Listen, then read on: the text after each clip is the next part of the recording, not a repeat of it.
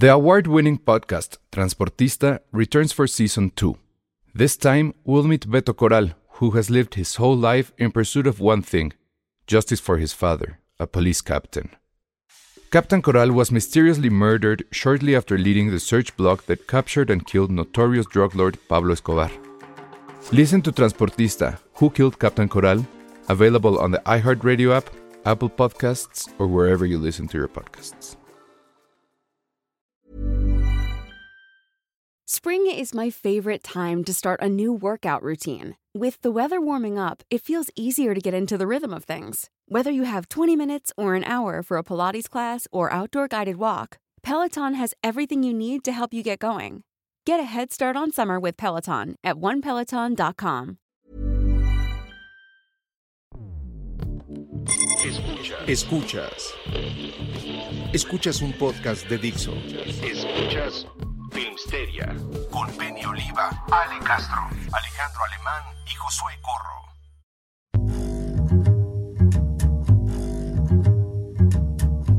Hola a todos, bienvenidos a Filmsteria, el único podcast de cine lleno de tíos, de boomers, de millennials, que no entienden y nos tendrían que pagar por ver Euforia. Sí, sabemos que está increíble, que su Zendaya es prácticamente como Audrey Hepburn meets eh, Ay, o sea, güey. es que para esta generación Zendaya es prácticamente la Virgen María, la Virgen de Guadalupe, Audrey Hepburn, Catherine Cálmate. Hepburn. As- Ale, es que no le puedes decir nada de Zendaya, es lo máximo que la que la este que la A mí sí me gusta. Zendaya, digo, tampoco Está tanto. Nadie, Entonces, nadie es Tampoco entendemos mucho lo de ponerse sus brillitos en los ojos. Ah, está Eh, padre. Ah, eso es muy noventas. Yo lo hacía de niña. Y cuando Ándale, ándale, justo era como con el kit mi alegría de maquillaje. Kit mi alegría de maquillaje es euforia. Entonces, eh, intentaremos verla. Sé que ahorita es como el gran fenómeno de este inicio, muy pequeño inicio del año. Intentaremos. Elsa debería ser como un TikTok de cuántas veces dice, oh Dios, y se espanta porque pues ya es el más de aquí. Porque es Yo una, cuántas veces es una serie que ojos. tiene muchos pitos. Está bien, pitos, está padre. Salen Como- muchos pitos en Perdón, Euphoria. no sé si vieron un video que, que se hizo viral últimamente, bueno, estos días, de una chica que dice que es vergalover. No. Está ¿Qué muy es cagado, eso? está muy Oigan, cagado. eh, muy perdón a los niños que nos escuchan, tápenle las Sí, orejas. No. sí, José, tú siempre estás Pero aquí ¿por para qué? el mal camino. La, chica quiso decir. Vergara Lover de Vergara y se equivocó y dijo Ah, sí, Vergalover. sí, sí, sí. sí. estuvo Ah, cagado. no, no supe, la verdad. ¿Tú qué opinas de Euforia, Penny? No la he visto. ¿Por qué no la has visto? Mi pregunta es ¿por qué no la has visto? Ay, es que, no sé, ajá, es tiempo y O ya no se te que, antoja, la neta. Es que ya ven que soy medio reacia para ver series de televisión, no sé por qué, me lleva tiempo, entonces apenas me estoy, o sea, apenas ven que vi Mad Men, Six Feet Under, acabo de ver Succession, o sea, poco a poco, y seguramente llegaré a, a. Euforia, pero sí vale la pena así como para como Internet Explorer regresar a ella. No sé, es que yo vi la primera a la mitad.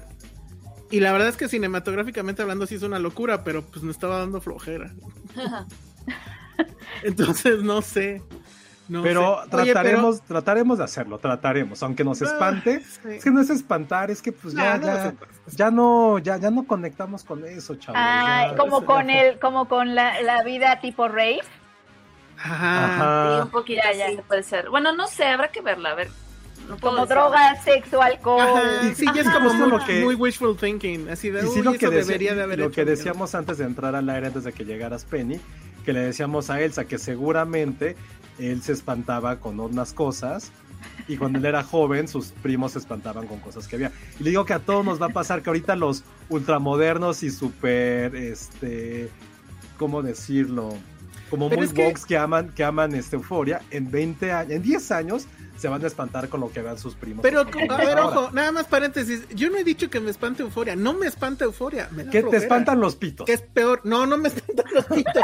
Eso dijiste. Pero, pero sí, sí saca de onda. O sea, voy a decir que saca de onda que en la tele haya pitos. Usualmente no hay pitos en la tele. Pero tú tienes uno. Elsa, ¿qué tiene de malo? No, no estoy diciendo que tenga nada de malo, solo que es inusual verlo en la tele. ¿Te- te- qué te molesta de los pitos, Elsa? Es, es como dices, ah, ¿es la tele o es un espejo? Ah, no. Ah, Ay, no, pues. Como que Bueno, te, te confundes, te confundes. Elsa. Sí, así de, ¿qué está pasando? A ver, pre- No, pre- primera pregunta. ¿Alguien recuerda ¿Cuándo fue la primera vez que vio un pito en el No. cine o en la pantalla? Yo creo que yo, yo, yo creo que yo sí. O sea, así como bien, bien, bien. Ah, bueno, pero No, Penny, sin, no hagas contar, eso. sin contar, o sea, por ejemplo, porno, cosas así. O... Sí, no, no, Claro, no, en sí, cine o en que tele. no sea por... Fue, fue, y fue, en- o sea, fue una gran Ok. experiencia. El Michael Fassbender en Shame. Uy, tan tarde. Oye, pero, Ay, pero ojo, eso está muy está tarde, muy ¿no? cabrón. O sea, tenemos casi más de 25 años cuando Sí. pasó eso. ¿Sí? No. No, No, tú. Sh- No. Shame- no, claro, Shame es Ah, creo que sí. 2009, A ver. 2010. Si no es que me atrevo a decir o que sea, es un- como que realmente Sí, 2009, sentí 2010. que, que era parte del discurso cinematográfico, ¿sabes? Como de Cierto, la propuesta, 2011. como de la propuesta de la película y, o, o, o sea, pude sentir como que era parte de una propuesta estética, este, ahí. El, en esa el- película. el- el pito de Fassbender. No, pero está caro, pero sí, preguntas, ¿cuándo fue la primera vez que viste chichis en, la, en, la, en el cine Claro, o en la tele? no, Ah, sí A los acuerdo. 4 o 5 años. Claro, yo creo que claro. yo sí me acuerdo del mío, Está pero no me acuerdo si había como tal penes. Pero si había nalgas. Fue No, en la no, no, Azul. no, no, chosto, o sea, vale, fue como chosto. mi, mi, mi... Josué. No, es que, sí- es que sí es una pregunta porque está muy cabrón cómo se ha cambiado Es que no me acuerdo. eso. A ver tú, Josué. Yo la O neta sea, no me tratando de acuerdo. recordar, o sea, estoy seguro que fue antes de Fassbender. Del que más me... Sí, antes de Fassbender me acuerdo de uno. ¿cuál? Fight Club. ¿Cuál? El, el famoso... Ah, eh, Le po- ponen un... Acuérdate que Brad Pitt pone en la película, cuando trabaja como proyeccionista, Ujú. ponen Ah, cuadros de, de penes, de, de- de pedazos de porno, pues, en las películas infantiles. Y que de hecho con eso acaba. Ah, pero ya me acordé, antes de eso, claro, y todos vimos eso, Sí, este, ¿cuál? Boogie Nights. Claro, esa- esa sí, fue. cierto, Boogie Y te das Nights. cuenta cómo en Boogie Nights, y o sea, Es porque así cierto. la- de eso trató poco la película, el 90% de la película salen mujeres semidesnudas. Y eso es es una fracción de segundo. O sea, nada más Sí. es como para poder... Como Pero es muy, pero es Creo una fue- escena, es literal una escena muy poderosa, Podría- además está hablando con él.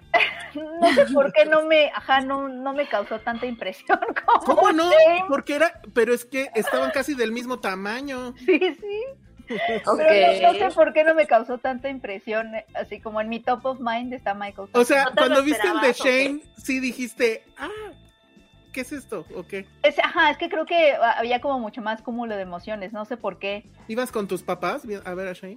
Eh, No, ¿sabes? Es No. que creo que no, no fue con mis papás, pero estoy segura que sí fue en un lugar, aunque no me acuerdo, que sí te hace sentir un poco más consciente de ti misma después de ver, o sea, viendo esa escena.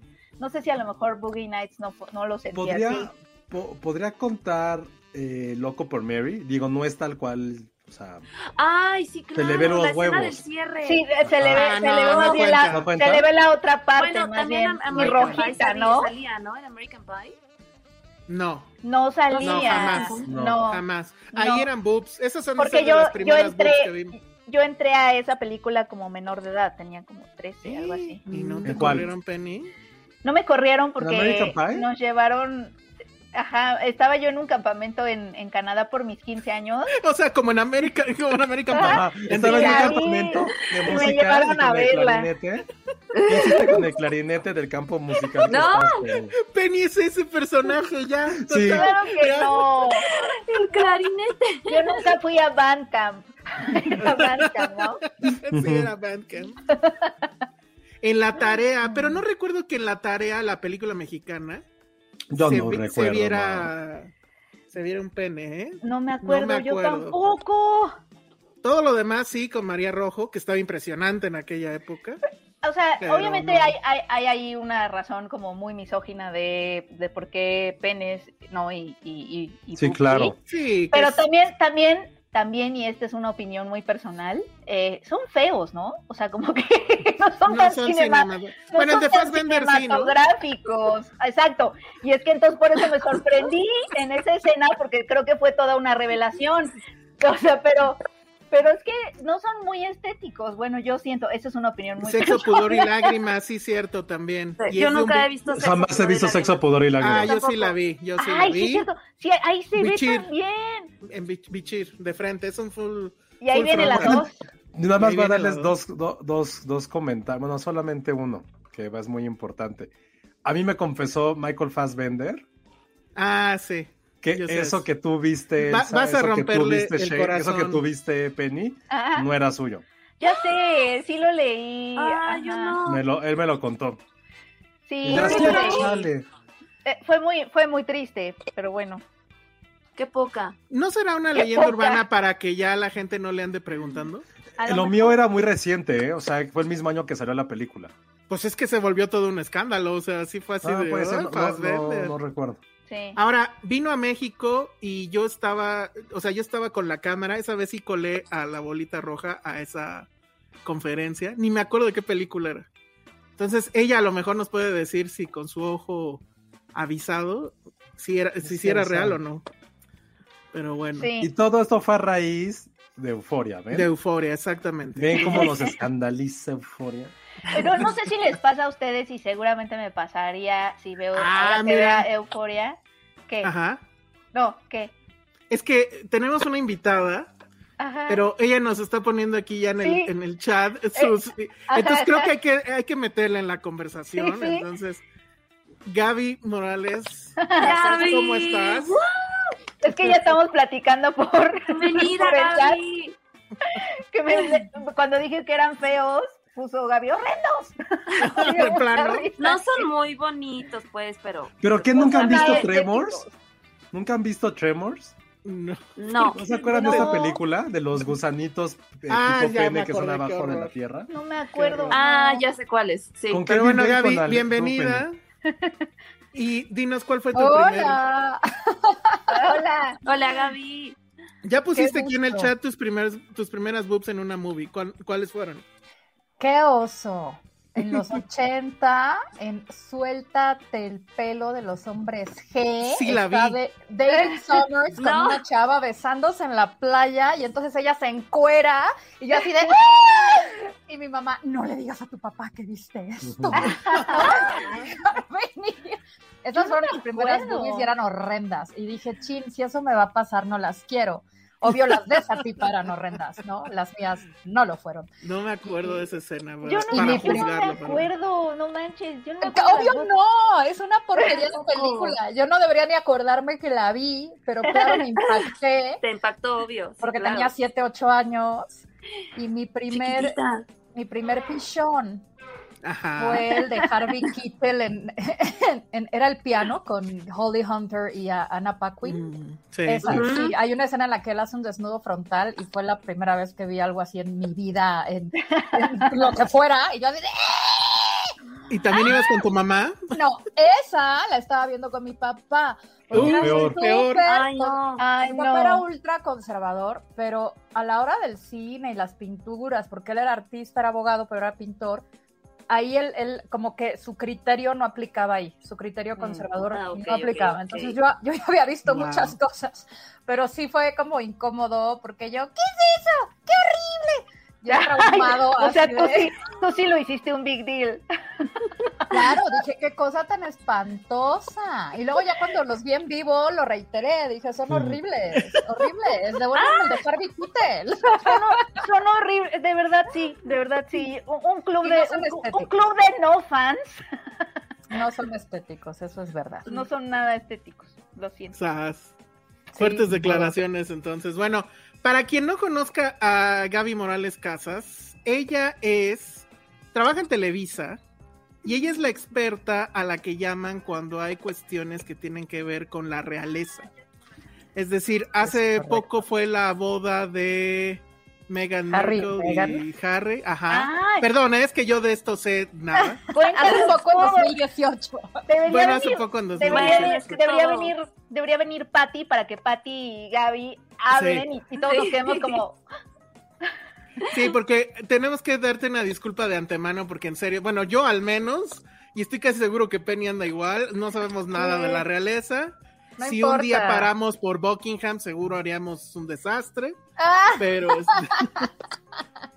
Pero bueno, entonces Gaby es experta literal en eso. Ella hizo la transmisión en vivo de esa boda así y es. cada que hay cosas que tienen Qué que ver con la realeza, seguro te va a tocar y tocamos madera, supongo, pero cuando venga lo, lo, Sí. este, lo, lo ya muy probable que es el cambio con la reina y todo ese tema, ¿no? Espero ya que no estás pronto.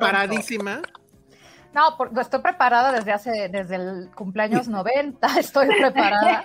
Lo único que hago es ir actualizando Lo que ya digamos, sabes. dossier, Sí, así justo. es.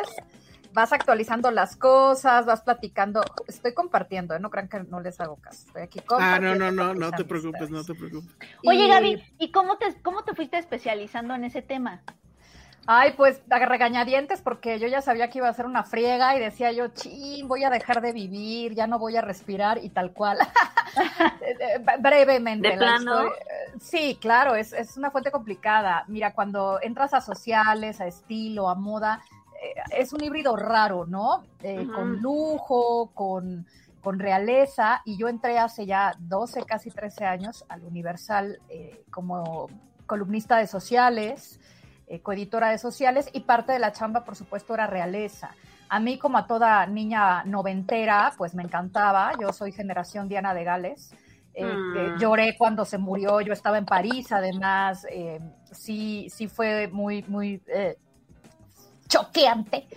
Y claro, Claro. que me, me gustaba, ¿no? Pero después de Diana, la verdad es que la realeza se apagó hasta que Leticia se casó con el, el rey de, el príncipe de Asturias, el, eh, que ahora es rey Felipe de España. Yo vivía además en España en aquel momento. No, muy- bueno. muy, muy buen tino. Eh, llegué a conocer a Leticia en algún momento también. eh, es decir, eh, siempre estuve cerca. Ya en el trabajo, pues era parte de la chamba, pero en 2017, que Diana cumplía 20 años de fallecida, en Caras hicimos, yo trabajo en la revista Caras hace 10 años, hicimos un especial, le fue muy bien, que no nos lo esperábamos porque pues ya estábamos ruconas las, las Diana fans, las Diana leaders. y luego se anunció justo en ese año eh, el noviazgo de Harry y Meghan, que fue una bomba mediática. Y empecé pues a aprender más de lo habitual, a, a involucrarme más, empecé a escribir muchos textos de realeza en caras y cuando llegó la boda pues ya sabes, ¿no? Cuando dicen, aunque, aunque no quieras, ¿cómo es? Cuando te toca, aunque te quite. Exacto. Y pues me tocó, se me vino encima la avalancha de hay que hacer el especial, viene la boda, tal. Eh, me pidieron en varias televisoras al mismo tiempo que fuera a, a ser la especialista. Evidentemente me decanté por Televisa, pero yo ya tenía mucho tiempo yendo a- al Heraldo TV con mi buena amiga Alma San Martín a hablar de Royals. Entonces, sin querer, digamos, ya era yo una especialista. pero la friega de la boda estuvo rudísima y después de eso dije, a ver, lo sabía, ¿no? Esto me iba a pasar. Y es como estudiar la carrera otra vez. O sea, es como volver a la universidad y ahora voy a estudiar historia, ¿no? Y voy a hacer filosofía y letras. No, tu carrera universitaria es realeza. Entonces, es, es un híbrido entre historia, es estudiar historia, estudiar moda, estudiar etiqueta, estudiar chismes, es tener contactos, es moverte y, y bueno, a partir de ahí dije, pues ya soy, ahora qué hago. Ah, vamos a crear un concepto y pues me inventé un videoblog de realeza en las redes sociales de nuestras revistas ahí en Televisa. Ay, gracias por el gol. En Vanidades y en Caras. Ah, adelante, adelante. Ajá. Sí. Pueden entrar a, a las redes, a Instagram y en Facebook, y ahí encuentran mi videoblog El Principado, donde tengo tres pilares. Historia, porque mi carrera universitaria, etiqueta, porque me cuesta, me cuesta en libras pagar las certificaciones, amigas. No crean que es ahí nomás. Sí, sí, tengo varias y, y es mucha, mucha información. Pero bueno, soy una experta en etiqueta y protocolo británico. Y además, Wow. pues el, el gossip, ¿no? El chismecín y lo que la gente quiere escuchar. Qué que- padre. ¿Quiénes son tus Royals favoritos? Ay, pues era Megan, pero después de la entrevista que dieron con Oprah Winfrey, eh, la verdad ya me partió el corazón y ya no la amo. Pero mis- Ay, ¿a mis- poco? ya Pero no la quiero. es porque te, es porque te pareció como que no. ¿Qué te pareció? Me pareció muy mira, me pareció muy victimista y desde luego juzgarla desde aquí, ¿no? Es, es impensable. Yo no, yo no he estado nunca dentro de un, de un sistema como ese. Hay que tomar reservas sobre lo que uno opina en ese respecto, pero sí creo que esta cultura muy gringa de, de victimizarse, de dramatizarlo todo, de ser tan melancólicos, un poco como nuestra cultura telenovelera, pero allá, eh, allá la ensalzan mucho, ¿no? Entonces, eh, para, para personas tan cínicas como somos los mexicanos, ¿no? Que sí sufrimos y nos pasan muchas cosas, dices, ay, mana, fíjate que chillar por tu privilegio no está chistoso. Y además sentí que era muy, no sé, yo, yo no la sentí sincera, la sentí muy manipuladora, además eh, nosotros como periodistas, ¿no? Consultores en comunicación sabemos cómo se manejan las cosas atrás, ¿no? Y dices, ay, sí, mana, un día antes del Día Internacional de la Mujer, para que cuando te critiquen digas que qué misóginos y que qué traidoras todas. Y, el día del Commonwealth, que es el día de, eh, ese mero día, ese domingo era el día de la mancomunidad inglesa, y que es la mancomunidad, las excolonias del Imperio Británico, ¿no? Las excolonias negras. Entonces, todo eso, eh, pues me parece una gran manipulación mediática y, y, me cuesta creerle a una persona en esas circunstancias, además de que jugar a este, yo, yo soy la nueva Diana, pues está de flojera. Hoy, a mis 43 años, sé que mi Diana del alma adorada, pues también era buena de cabrona, ¿no? Y también era buena de manipuladora. Y entonces, eh, creo que Megan juega mucho en, en, ese tema del victimismo estadounidense. Pero bueno, evidentemente son mis favoritos porque siempre dan nota. yo soy dan chamba. Sí, claro, yo soy especialista en la casa de Windsor. Esa es mi mayor fortaleza las demás eh, casas reales pues eh, no son tan ni tan interesantes en lo mediático ni tienen tanto ni tienen tanta, eh, tanto de dónde cortar es decir informativamente la etiqueta este tipo de protocolos no son tan eh, pues tan profundos con ellos y obviamente por la relación eh, con España pues la casa real de España pues es la, la segunda más claro. importante y en la que más me centro no y me encanta uh -huh. Leticia porque esa trae los pantalones. Muy bien. Perfecto. Bueno, pues entonces ya vieron, hay un bagaje enorme y por eso decidimos invitarla para hablar justamente del estreno grande de este fin de semana, que es la muy esperada película de Pablo Larraín, Spencer, eh, sobre la princesa Diana, obviamente. Y pues queremos saber tu opinión. Nada más déjame, o, o no sé si tú quieres, este Ale, dar una pequeña, muy pequeña sinopsis de, de qué va Spencer. Bueno, pues Spencer, digo, quiero, esto ya, ya, lo hemos dicho, lo vuelvo a aclarar, no es una película biográfica sobre la vida de Diana, es eh, una anécdota, ficción, de que se plantó la, la Raín, eh, sobre eh, un, un acontecimiento en Navidad donde él se imagina que Diana tomó la decisión de separarse de eh, el príncipe Carlos y bueno, de la familia real, ¿no? Y de convertirse en esta heroína que todos conocemos de esta mujer empoderada y luchadora, ¿no? E independiente, etcétera. Eh, esta es solo una anécdota, como todo, justo como lo decía Gaby, al final pues no podemos juzgar ni nada, porque son cosas que pues, pasan a puerta cerrada y entonces esto es solo un imaginativo, no es que así sucedió, ni, ni crean que esta película es como la guía de, de, lo que pasó exactamente, es simplemente la anécdota de, ¿no? De algo que pudo haber sucedido o de algo que, que él se imagina cómo pudo haber pasado, ¿no?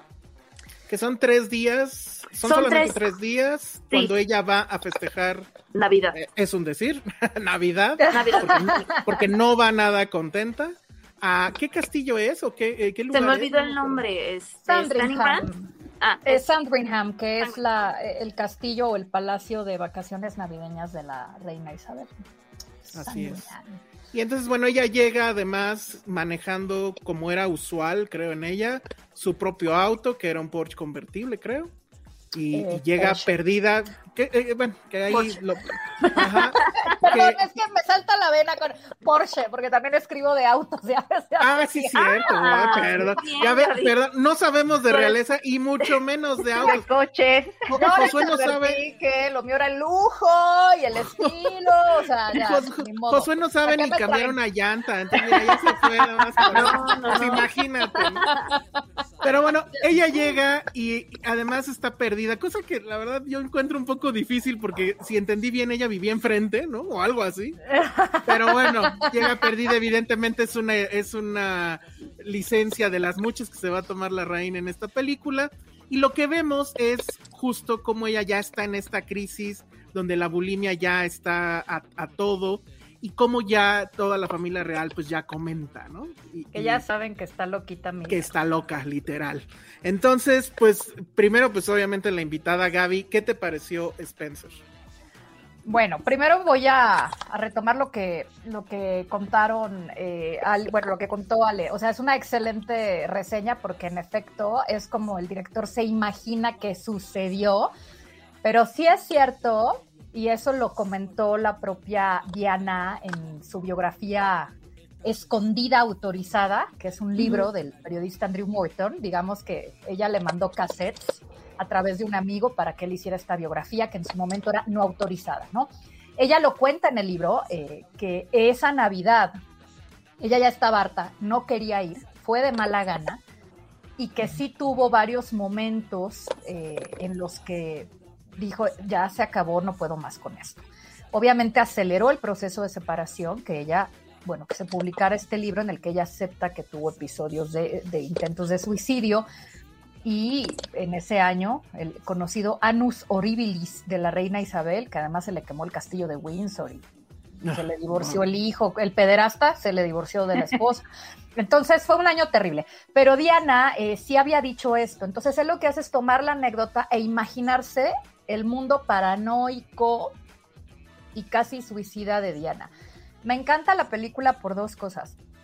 Está llena de eh, cosa de, algunas situaciones que pueden ser inverosímiles, como esto de que la primera secuencia es que anda perdida. A ver, ella nunca andaba sin seguridad, primero que todo. Eh, segunda, nunca tuvo un Porsche, ¿no? Pero yo imagino que a la le gustaba mucho. Seguro. Eh, y, bueno, creo que sí, sí lo tenían, pero no, no era un, no auto que ella manejaba. Ella tenía un BMW. Y, también este, este hecho de que, imagínate, era la mujer más perseguida y más fotografiada del mundo. O sea, no había manera en la que se bajara en una cafetería, eso no pasaba. Pero también hay cosas que sí son ciertas, ¿no? No, no quiero spoilearles, pero hay una escena muy simpática en la que todos los invitados tienen que pasar por un ritual que es muy curioso, no se los voy a adelantar, pero que es real y que se practica desde el siglo XIX porque era una costumbre, una broma casi que hacía el rey en turno, el rey Eduardo, eh, no, era el, príncipe consorte, Alberto, el esposo de Victoria, era el que hacía esta broma. O sea, pasaban los invitados y órale. Así como cuando ahora te dicen que te quites el zapato o ese tipo de cosas, bueno, había un ritual que sí se hacía y que sí se sigue haciendo en Sandringham como parte de las navidades, ¿no? Y para Pero, eh, eh, cuéntalo, porque sí, no sé si, sí se escuchó, o, sea, te tenías que pesar, o sea, había una báscula como báscula gigante, donde tú te sientas y hay otro señor ahí, otro señor. Pesa. ¿Ves, ves, mi, eh, cómo soy un pedestre en esto de, la realeza? Pero bueno, claro, está un, señor ahí que te, te, toma, ajá, un lacayo, pues. Y el chiste es que al, al terminar la cena, te tenías que volver a pesar y tenías que pesar más, ¿no? Porque eso significaba que te la habías pasado bien. Que habías disfrutado la comida, exacto. Y la pesa es una, nosotros hoy pues nos pesamos en, básculas o médicas o en estas chiquitas de baño, pero estamos hablando de una báscula de mediados del siglo XIX, ¿no? Y en efecto así, o sea, es una silla, una silla y ya se hacía el balance de báscula, esto es real. Qué horror. Eh, gran parte de lo que era, pero era una broma, ¿no? Y claro que tiene un simbolismo poderoso porque Diana, pues ya era, ya era bulímica, ya tenía trastornos alimenticios, entonces es un, buen guiño. Y justo iba a, acotar eso, ¿no? Creo que la Ryan, y más bien Steve Knight, que es el guionista y que lo dijo Kirsten Stewart en, la entrevista exclusiva que me fue proporcionada, eso. que me fue dada, que me fue dada por Diamond Films ella lo que dice es, ni siquiera tuve que investigar yo, o sea, el guion estaba tan perfecto, tan hermoso, era tan claro, que no había necesidad. Quien hace la investigación es, el guionista y me imagino que el director también, pero hay muchos detalles que para los fans de Diana, para los así, ¡ah! que, que, son como los fans irredentos, van a, van a darse cuenta, los van a descubrir, los van a ver. Hay muchos, muchos guiños hacia ellos. Y para los que son eh, eh, como dijiste tú, pedestres. No, no importa. Como yo. No te vas a enterar, pero sí vas a entender la película, sí vas a entender por lo que está pasando y sí te vas a conmover con esta mujer que al contrario de su, de su nuera Meghan Markle, que es bien chillona y melodramática y bien gringa, pues esta Diana de la Rain, que además amo que sea un chileno abordando la historia británica de esa manera, tan perfecta y tan impecable, pues esta mujer es, hay momentos en los que dices, pobrecita, y hay momentos en los que dices, pinche vieja, ya y hay otros momentos en los que sí dices, esta mujer realmente está, es inestable, ¿no? Y, creo que ese es la, ese retrato que hace de la, la ambivalencia, la lucha de ella, de su, de su psique, pues tú la sientes, o sea, si te involucras, si sientes esta tensión y esta angustia que ella te está transmitiendo. y, aparte de que está impecable, que el guion, si no sirviera, no sucedería, pues mi vampirita. Qué bárbaro. mi Kristen. Les prohíbo que me vuelvan a sacar el meme de, de, ella haciendo la misma cara para todo. Creo que se sublima con este papel. Que todo lo que pasó antes no existe. Ok. Maravillosa Kristen Stewart. Muy bien. Oye, y hay, hay, otra escena, o bueno, secuencia que se repite mucho en la, en la película y que a mí me fascina, que es, y de hecho es un poco el inicio, que es cómo se prepara la comida. Pero va. Ah, la, eso es increíble. La secuencia va desde que la traen en camiones que de hecho son militares y la traen en las cajas con el sello este, de la reina, me parece. Y, y cómo pues el, chef, que es eh, Ed Harris, ¿no? Que para quien no lo ubique es el malo de la última de Misión Imposible. Qué miedo que no lo ubique. bueno, por si alguien no lo ubica, pero... Era un guapo. Eh, bueno, sí, ya tiene mucho sentido el señor, pero aquí la verdad es que se vuelve a transformar en, un, en, el personaje que además va como que entablar comunicación, eh, uno de los pocos que va a entablar comunicación con ella, pero pues él es como un comandante y, ya no me acuerdo cuál es la palabra exacta que utiliza para, para referirse a todo eh, su séquito de, cocineros y demás, y cómo los trae así, es un reloj, o sea, esa cocina es un reloj. Y supongo que eso es más que exacto, ¿no? Claro, es que también debe haber como un ritual y cuidado y procesan en, ese tipo de... Es militarizado. ¿no? Bueno, de entrada es etiqueta y segunda es seguridad. O sea, no pueden arriesgarse. Recordemos que en el medievo y en, la antigüedad los reyes tenían catadores, personas que probaban eh, las bebidas y los alimentos antes que ellos para asegurarse que no los envenenaran. Hoy en día eso se evita, por supuesto, con proveedores exclusivos que tienen sello real. ¿Qué es esto? Pues el famoso Royal Warrant, ¿no? Es de, yo, Elizabeth I, solo lo pueden dar la reina, el príncipe de Gales y el difunto eh, duque de Edimburgo, ya no lo puede dar, pero solo ellos tres tenían esa facultad. Y ese proveedor pues tiene la obligación de eh, asegurarte, garantizarte que todo lo que vende es impecable y es perfecto y que es una partida especial para la familia real. Llega eh, efectivamente al palacio donde se encuentre el miembro asignado y eh, los chefs, el chef del Palacio de Buckingham es uno, pero hay chefs para los diferentes households, las casas, ¿no? Kensington tiene otro, Clarence House tiene otro, y este hombre, Darren McGrady, era el chef de Kensington Palace, que son los departamentos donde vive casi toda la familia real y donde vivían Diana de Gales y el príncipe Carlos. De hecho, después de que se separan, cada quien vive en sus depas. Y como Diana no le quería ver la cara, este, se peleó con la reina eh, y cuando se divorciaron le dijo, acepto lo que sea, pero este güey se va de Kensington Palace. Y es así como él se muda a Clarence House, ¿no? Eh, pero bueno, eh, Darren, Darren McGrady además es, escribió un libro sobre, sobre la Medio familia polémico, real, ¿no? Muy polémico porque una de las cosas, una porque se supone que cuando trabajas para ellos no deberías de ventilar, ¿no? Ellos firman muchas confidencialidades, digo, si aquí te lo, aquí el asistente de cualquier mugrosa celebridad lo hace, que no lo hagan en el Palacio. Entonces, eh, sí firman esto y además él en este libro daba detalles muy acucioso sobre Diana, sobre su inestabilidad, sobre las intimidades que le contaba. Entonces se sintieron muy traicionados los hijos, la familia, pero McGrady se hizo millonario no solo con el libro, sino eh, haciendo programas, como presentador, lo, en contrataciones, porque él se vende como el, el, chef de la familia, el chef de Diana, ¿no? Pero él, él fue de los primeros en decir que Diana o sea, en confirmar estas historias de Diana y hasta en contar cómo en la medianoche se atracaba, cómo la encontraba en la cocina y se atascaba y luego vomitaba. Y sí fue un libro, un libro muy polémico, pero muy chismoso. Y de ahí vienen muchas de las recetas, que si los pasteles, que si lo que se... E, él fue el que dijo, este es el cóctel que la reina se toma, el barmut, el gabonet, y le encanta el vino, y le, le encanta la fiesta.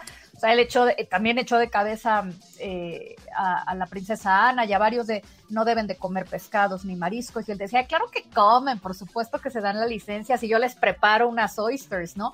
Pero en efecto, estas oysters y ostras y almejas y todo, pues vienen garantizadas de lo mejor, de lo mejor. Y claro que se transportan en, eh, en estos vehículos especiales, de la guardia, ¿no? Ni siquiera, o sea, cuando hablamos de militares, pues la RAF y hay muchísimas, el, el, digamos, el cuerpo de, de, la milicia de la Gran Bretaña es 10 veces más grande que el de, el de los Estados Unidos o el de Francia, ¿no? Está lleno de households y del cavalry, del este y del aquel. Y claro, hay un asignado para ellos y la, la, cocina del Palacio de Buckingham, ya sea como chef residente o chef invitado, que por cierto un mexicano le ha cocinado 100 veces, 60 veces, Fernando Strobel, que tiene además un restaurante allá, Stobels. Em, a ver, te dan tu hoja de, así se hace, este es tu schedule, este es tu itinerario. Perdone eh, mi spanglish, pero la verdad El, 60% de mi, el 60 de mi tiempo sucede así en, en, en English británico. Entonces te dan órale, esto a esta hora, esto es lo que se va a servir, esto es lo que no, estos son los ingredientes, cuál es tu, tú ya mandaste tu propuesta antes. Entonces sí, es espectacular porque eh, creo que esa es parte del encanto de la realeza, ¿no? El glamour, la etiqueta, la tradición, pero la tiara, pero los vestidos con la etiqueta que dice Pau, Princess of Wales, ¿no? O sea... qué, qué bueno ese detalle que lo comentas porque Ah, eh, las siglas POW obviamente significan dos cosas. Eh, en, ese contexto obviamente es de Prince of Wales, pero si estuviéramos en un contexto más amplio es Prisoner, prisoner of War, prisionero de guerra. Y es un poco lo que sucede en la película o es como ella se siente, ¿no? O sea, ese close-up para que viéramos ese POW creo que tenía una doble intención.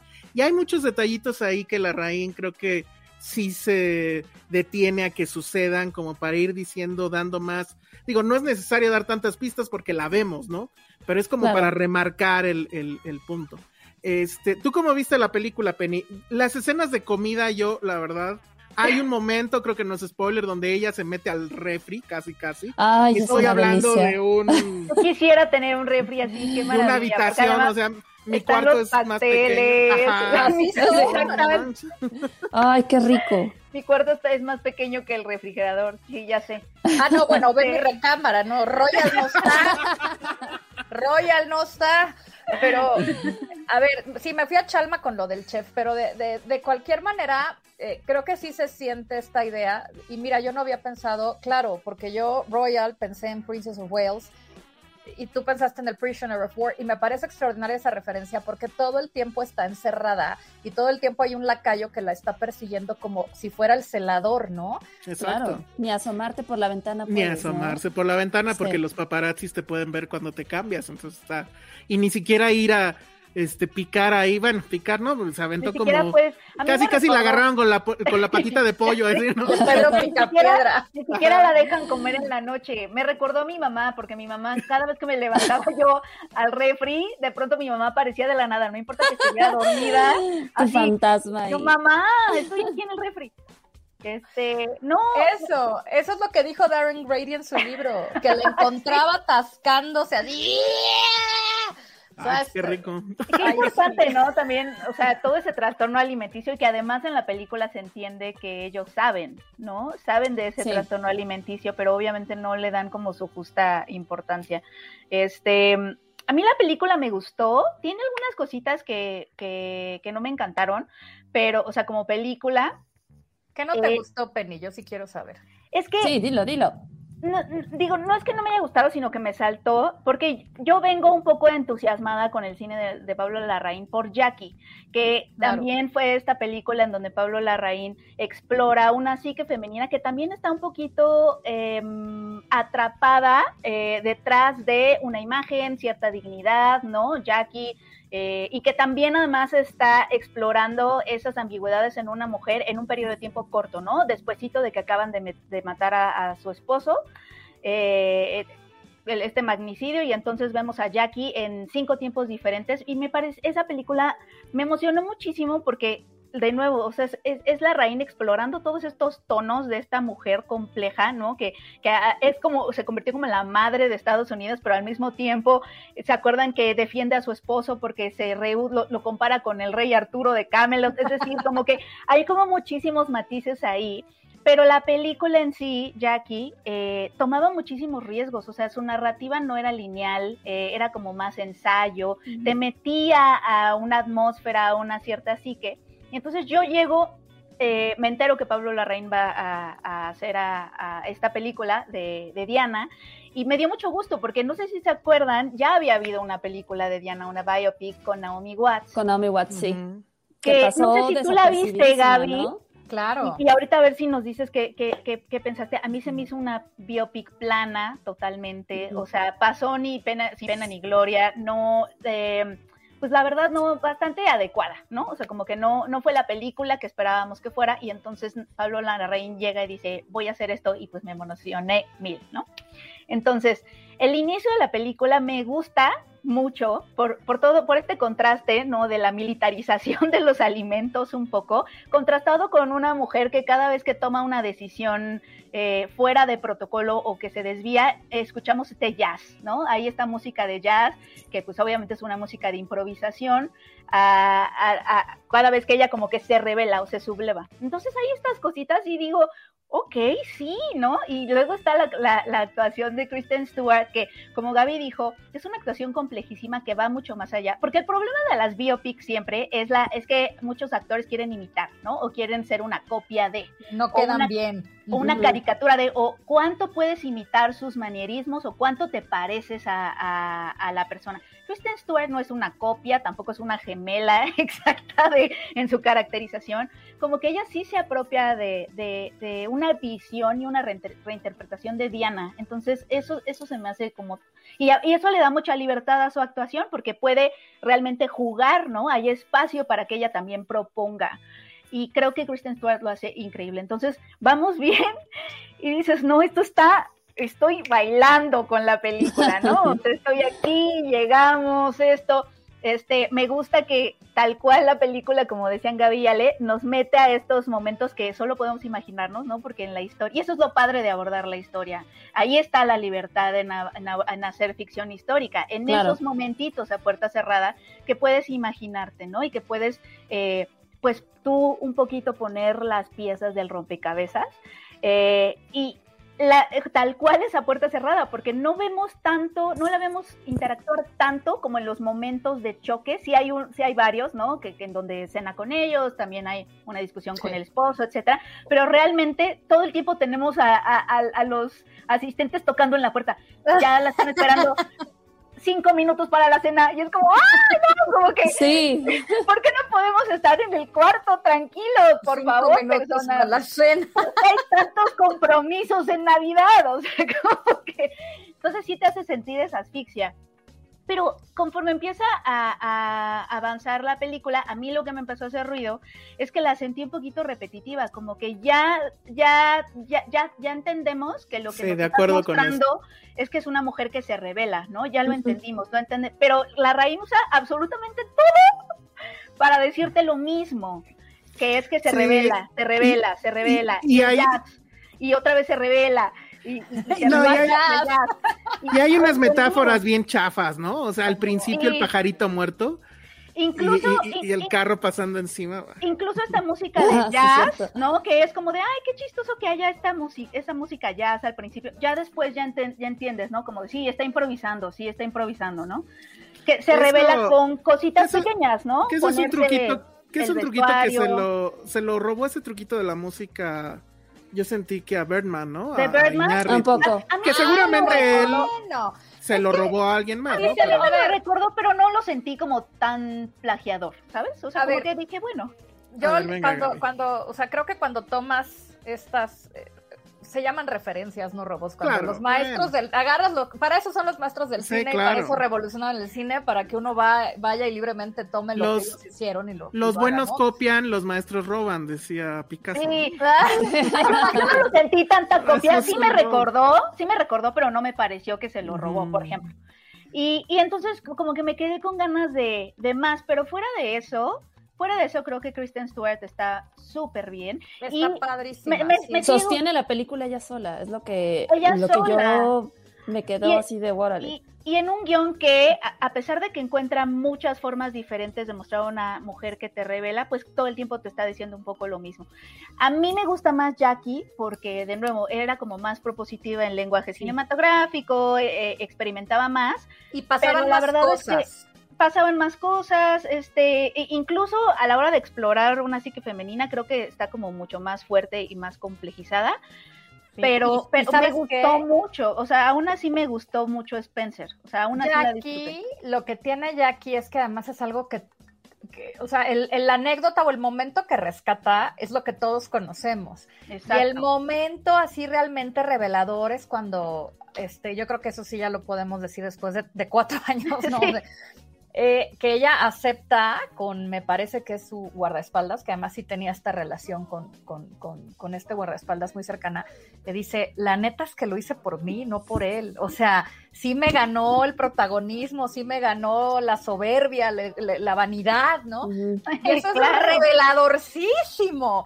Y, y creo que acá le falta eso, porque Diana, aunque se pelea con ella, nunca hay un momento en el que escuchemos, la neta sí estoy loca, güey. O sea, sí me hicieron sufrir, sí fui una víctima tocada. de estos malditos, pero yo, o sea, sí estoy atrapada, pero yo también jugué mi parte del juego y yo, y yo ya, ya, ya lo perdí, no. Yo también jugué el juego, creo que eso es, eso es, eh, me hubiera gustado ver un poquito más de eso.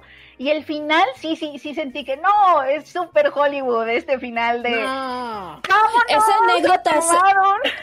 Es el Esa que anécdota es real, ¿no? ¿No, Gaby? Es que No esa anécdota es, es totalmente real. Eh, déjame me acuerdo porque si lo Lo decimos hoy. Es- No, no es spoiler. Digamos que está De la involucrado una marca muy famosa de pollos. Ah, claro, sí. No, eso sí pasó. en y yo otro- no veo problema lugar, tampoco. ¿eh? Es una película de comida. Para mí eso Es fue. que, es que para mí fue como un referente. eso está lindo, eso No, está Pero y sí, es pa- que, sí a ver, pasó, ¿eh? Sí pasó, Sí. no en ese contexto, pero sí llevó un día a los niños a comer a McDonald's porque en los 80, Ir a que McDonald's, McDonald's era lo surgió, claro. digamos que surgió como cadena y como restaurancito temático, o sea, aquí llegó al Pedregal en 1981 y fue el primero que hubo en. México. Es más o menos, ¿no? Y pero filas, sí, es filas. como, sí era como el sueño. Yo me acuerdo que yo sí tenía sueños de chiquita de que estaba en McDonald's. O sea, Eso sí pasó, pero no pasó la en ese forma- momento, ¿no? la forma en la que en la que lo hacen lo sentí como que ay no porque me hubiera gustado que se quedara un poquito más low profile este y si de por sí ya estaba repitiéndonos nos revelamos nos revelamos nos revelamos para cuando ay sí bla bla bla no voy a decir qué pasa yo ya is a no déjenle ajá, la forma la forma de presentarlo sí dije no pero aún así, o sea, son cositas que me hicieron ruido pequeño, pero aún así la disfruté mucho. O sea, sí creo que es un gran estreno y sí tienen que verlo. Muy bien, No, tú, tiene, Ale. tiene mucho que ver con esta infancia que quería darle a sus hijos como lo más normal, ¿no? De me los llevo a Disney, que vayan a comer este comida rápida, me los llevo a esquiar, o sea, como esta Y onda, a mí sí. a mí me dio, a mí me dio esa, o sea, esa anécdota, a mí me dio como ese sentir, ¿no? Porque justamente lo que me gusta de esta película es que creo que además de Diana, todos los elementos son protagonistas. O sea, la comida es un protagonista en la película.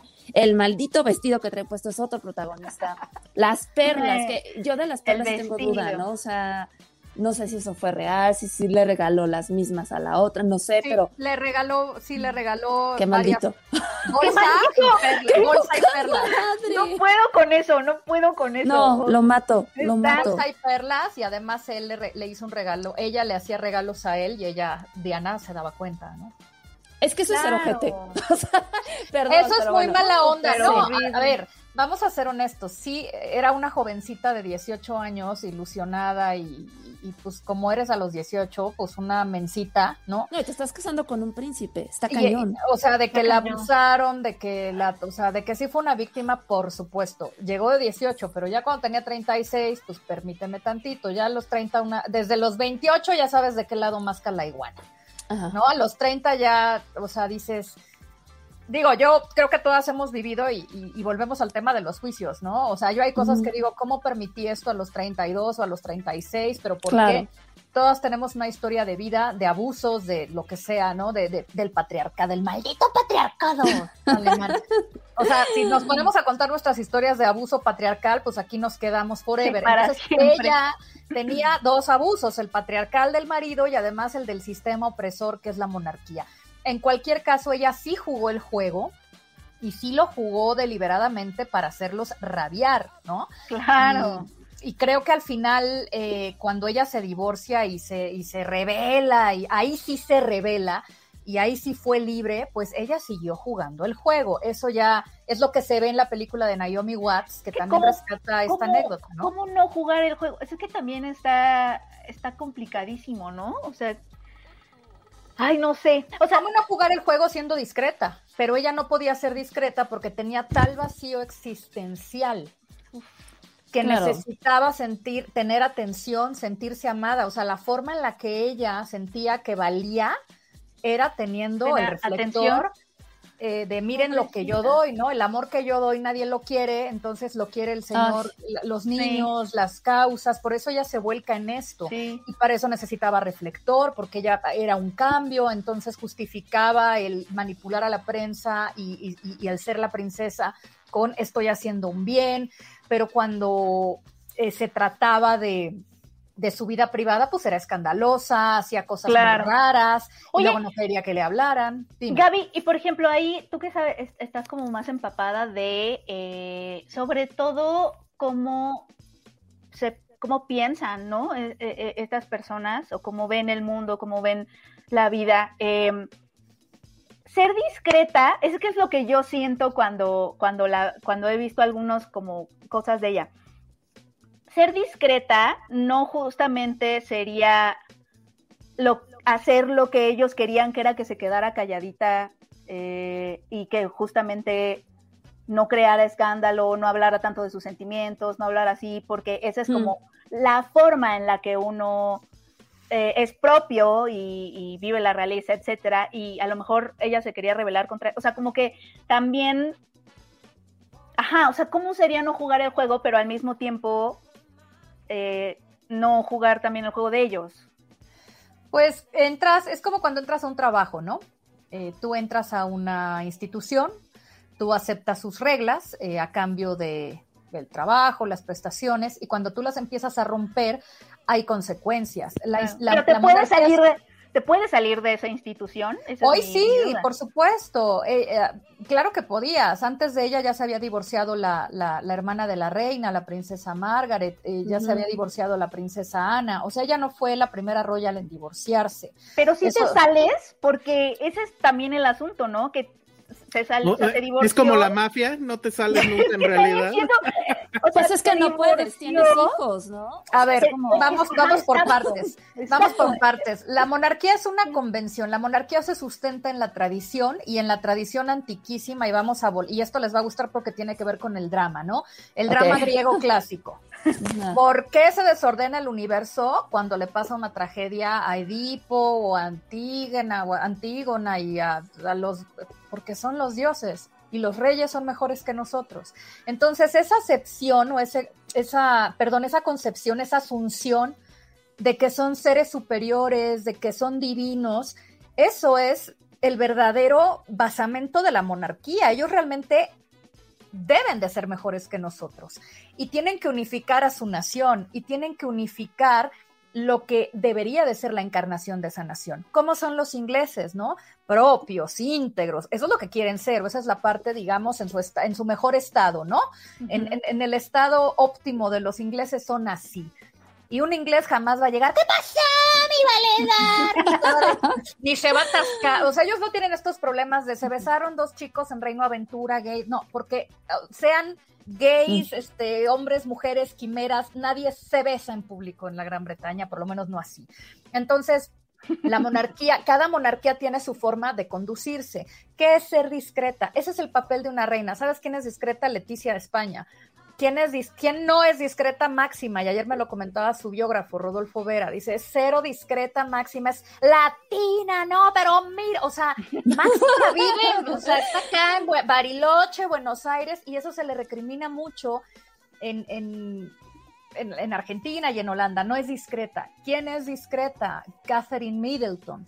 Nunca las vas a ver hablando, haciendo, vistiéndose como si estuviera, como si fuera J. Lo en el Super Bowl. Ni Eh, hablando mucho como de su vida íntima ni de sus sentimientos, ¿no? No, ahora entiendo por qué Diana lo hizo, porque ella desde luego hacia afuera sentía que los que controlaban la narrativa, como si lo hace el Palacio de Buckingham, son ellos. Ahora, todo el mundo sabía que le veían la cara y que ella estaba necia y que pues, quería, quería contar su versión, pero ella simplemente se convenció y también sucedió con esta entrevista a la BBC que hace poquito horrible, sí. les cuento el chisme por si no lo sabe su audiencia, pero eh, después de veintitantos años, casi 30, la BBC hizo una investigación en la que pues se comprobó que, que la habían coaccionado el presentador para darle esta entrevista y, y, lo, y bueno, el príncipe William, su hijo, dijo que eso había empeorado su relación con Carlos y que había acrecentado su paranoia y que casi casi esa entrevista la mató.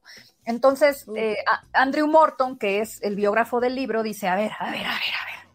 O sea, Diana le iba a hablar a quien le dijera, o sea, llegaban los testigos de Jehová, ¿qué pasó? ¡Ah, te quiero contar! Ella estaba desesperada, No, ella necesitaba hacerlo, o sea, Quería contar su lado. su daño mental era eso, ¿no? O sea, de necesito que me, alguien me escuche, que alguien me dé atención, véanme, aquí estoy. O sea, su, su, su bendición fue su maldición, ¿no? Volvemos a los griegos. ¿Cuál era su error trágico?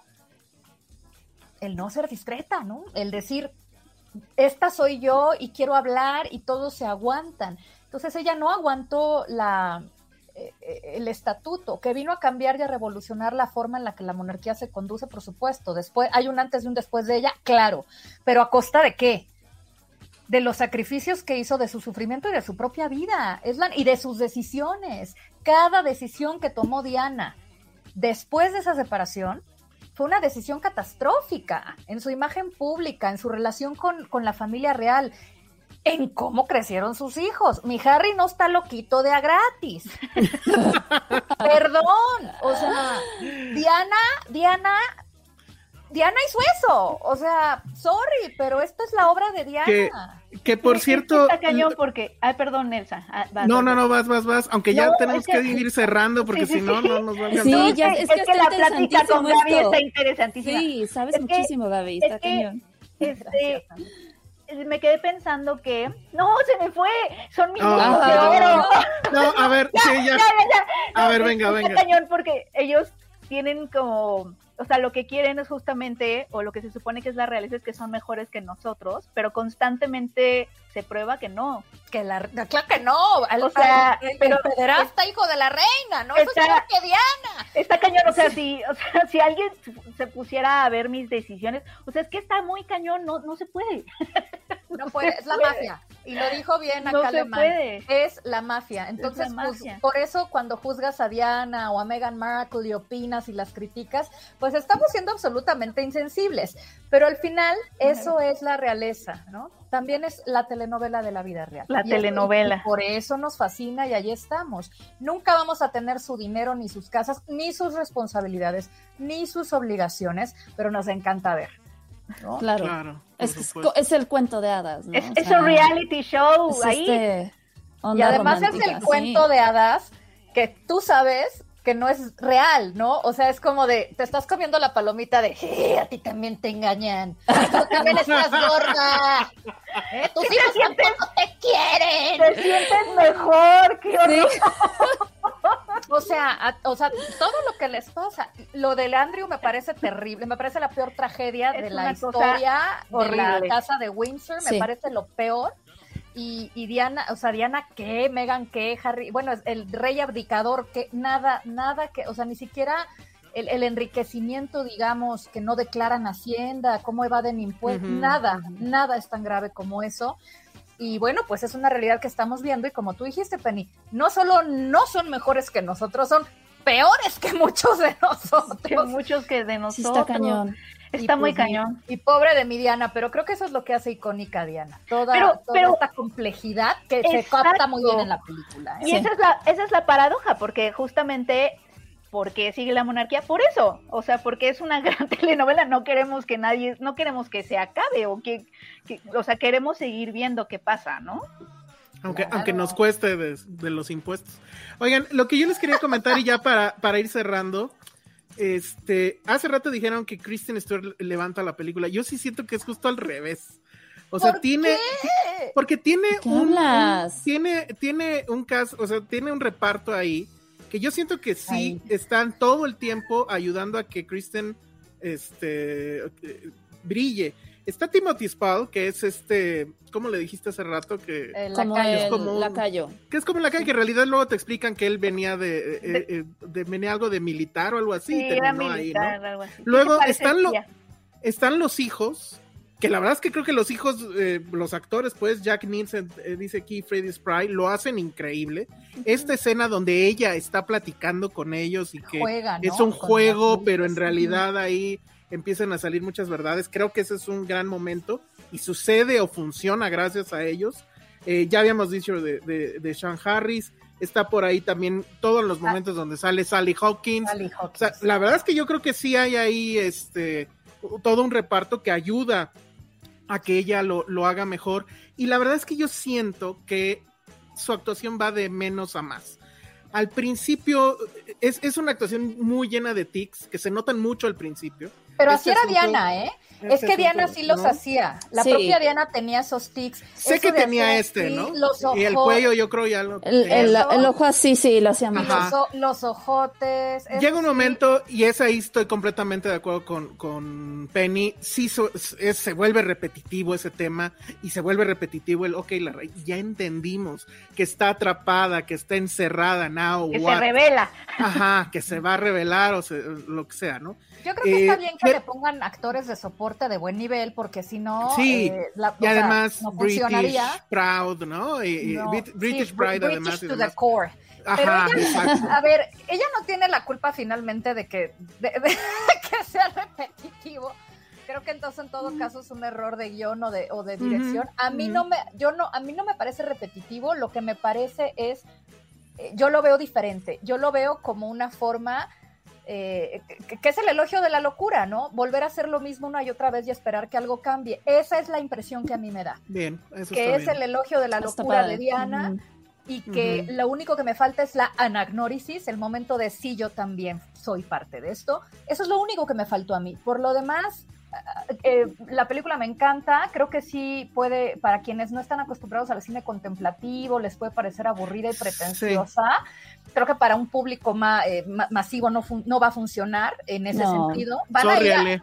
van a ir, no, No, van lo a ir, lo sabemos. van a ir y van a decir, está de la aburrida. O sea, pero van a ir. Claro, porque la gente cree que va a haber una adaptación de la Va a haber The de- Crown. Va a haber The sé. va a haber The Crown. Vamos Ah, a a ver ver, el choque. y Eso, eso les quería preguntar No. y con eso y con eso quiero cerrar porque si no no nos va a dar tiempo. Como que todo mundo tiene esa comparativa siempre, ¿no? Esa es que ahí está The Crown Sí. y se vio mejor en The Crown o no. Yo como lo pienso es The Crown te cuenta el chisme y lo que estaba intentando la Rain es meterte en la psique de ella o en, Sí, el, creo en lo que él cree que es la psique no. de ella. Pero no sé ustedes cómo, cómo lo vean y, y ya con eso pues acabamos, porque si no. Es que The Crown intenta ser más exacta, más biográfica, ¿no? Ajá. Y, sí, y- creo. y aquí partamos de que es una anécdota de un imaginario, totalmente. O sea, The Crown también tiene, a ver. Bueno, The Crown- obviamente sí, tiene estos elementos, pero, pero vaya, se, se sienten, aparte de que en, en The Crown, pues Diana no es protagonista, o sea, aquí lo que te están platicando es, es Elizabeth y su corona y, lo reina, que ella claro. es la reina, ¿no? Totalmente. Entonces creo que no es comparativo en ese sentido. No, de ninguna manera. Eh, a mí lo que me encanta es que es una película no que juega, digo, que adivina la onda introspectiva de Diana. Y The Crown, eh, sí, es, es como una, es una serie chismosa llena de imprecisiones y de errores brutalísimos y que también es una interpretación de Peter Morgan de lo que él cree que piensan de acuerdo a los sucesos históricos que vivieron. Pero hay, hay- o sea, la mitad es de ficción pura y dura, ¿no? Lo, lo que sí creo es que The Crown es mucho más divertida, que también te da muchos espacios eh, narrativos, o sea, tiene, tiene, esta es una propuesta estética, cinematográfica, con un personaje que se presta porque estaba loca, punto, y que te ayuda mucho. Esa es la verdad, o sea, mi, Sí, mi totalmente. Diana, mi Diana, pues ella misma lo, ha di- lo dijo, ¿no? I was so damaged, ¿no? I am so damaged. O sea, sí, ya, ya al final de su vida ya lo reconocía y hasta hacía chistes de eso. Pero eh, a mí, a mí me encanta, me gustó Spencer, me gustó mucho Kirsten, Kristen, nunca sé decir su nombre, eh, Kristen, Kirsten. me- Yo Kirsten. tampoco. Creo que es. Kirsten. Bueno, así Es no las está- han presentado. Es que está horrible porque está también Kirsten Dunst. Dunst, ajá, yo siempre- Ajá. La Cristina. Kirsten. La Cristina, La vampirita, lo hace muy bien y yo creo que justo logra lo que no logró Naomi Watts. O sea, Naomi sí es una, se parecía más, se parecía Sí. más, pero era No mucho más caro- caricaturizada y, y no, y era muy A mí- fría, muy fría. A mí esa sí me gustó porque yo no sabía nada. Entonces, cuando Ah. no sabes nada del tema, Claro, es como, así de, oh. con un doctor. Tenía una Ah, amante. no, no, Ah. sí. Y no es mala la así película, pero la película va más, mala. la película se va más con la anécdota que con el personaje y también es Claro. una premisa del Y aquí es al drama. revés. Si no hay personas, o sea, construimos historias a partir de los personajes o a partir del conflicto. Y aquí, pues no había ni conflicto ni personaje, y por eso esa película no funcionaba. Aquí tienes personaje, y tienes conflicto, ah, por eso está bien hecha. Y además tienes cosas divinas de un reparto di- de- padrísimo. Y tienes al, al personaje que es Diana de Gales, que está on Vogue. Sí. Sí. La realeza está de moda. Por eso Muy estamos bien. aquí. Con eso, con eso me quedo y nada más dos comentarios. Aparte de todos los comentarios que dicen que te quedes, Sí, que ya bien, pero bueno. Sí, quédate. siempre. lo que sí quiero eh, ahorita eh, torcer tu brazo es lo siguiente. Que te invitemos para hablar de The Crown. ¿Cuándo es la siguiente The Crown? ¿Es hasta el otro año Uy, hasta este ya? noviembre. Sí. Muy bien, no importa, desde ahorita te quiero comprometer a que hagamos el podcast de The Crown. Claro, a ver si. Netflix no nos gana y... y- Y te roba. y- ajá, No, y, te da mucho presupuesto. Sí, y les dices, no, ya estoy con estos güeyes. No, pero ojalá, ¿no? Este, se pudiera, creo que estaría increíble. No, bueno, de hecho le hice yo el año pasado el, el- su programita especial de- del protocolo. Este, ya veremos, eh, ya negociaremos eh, para este año, pero no, yo fascinada, podemos platicar de The Crown y de cualquier otra serie royal que salga por ahí, que, que hay muchas. Y sí, Bien. la vamos, la vamos diseccionando y nos vamos divirtiendo para que puedan ver, se pongan al corriente y si no la han visto, que vean de las primeras temporadas, que aquí las lavamos. Perfecto. Perfecto, muy bien. Te y luego amamos, tengo, tengo este comentario y super chat de Jack Fan. Dice, Sí, chicos, ¿qué opinan del escándalo que ha sido la omisión de Stewart en los Screen Actors Guild? Bueno, en los, en los premios de lo- del sindicato de actores. Envíenme un saludo, llevo dos semanas con COVID y no logro Ay, salir. Jack Un saludo. No, pobre. a Jack. Cuídate Ya mero, mucho, ya mero, mucho. Jack. Sí. Ya mero, descansa. Y en un segundo, por favor, ¿qué opinamos de esto? Que yo creo que esto ya minó completamente las opciones que tuviera Kristen o Kirsten o como se llama. Yo no me sé el chisme, por favor, platícame. No, bueno, el, el screen, el, el sindicato de actores ya dio sus nominados y no está ella. Ese es básicamente el tema. Ah, pues qué mendigo. Eh, pero sí es un problema porque, amiguitos, recuerden ustedes que por años, décadas, La gente les vendía que los globos de oro eran la antesala No. del Oscar. No lo. Jamás. Nunca lo fueron. Lo que caso. sí es la antesala del Oscar son los premios del sindicato, porque los mismos que están en el sindicato están en la academia y entonces pues votan igual, ¿no? Ni modo que voten uno, uno y otro y otro.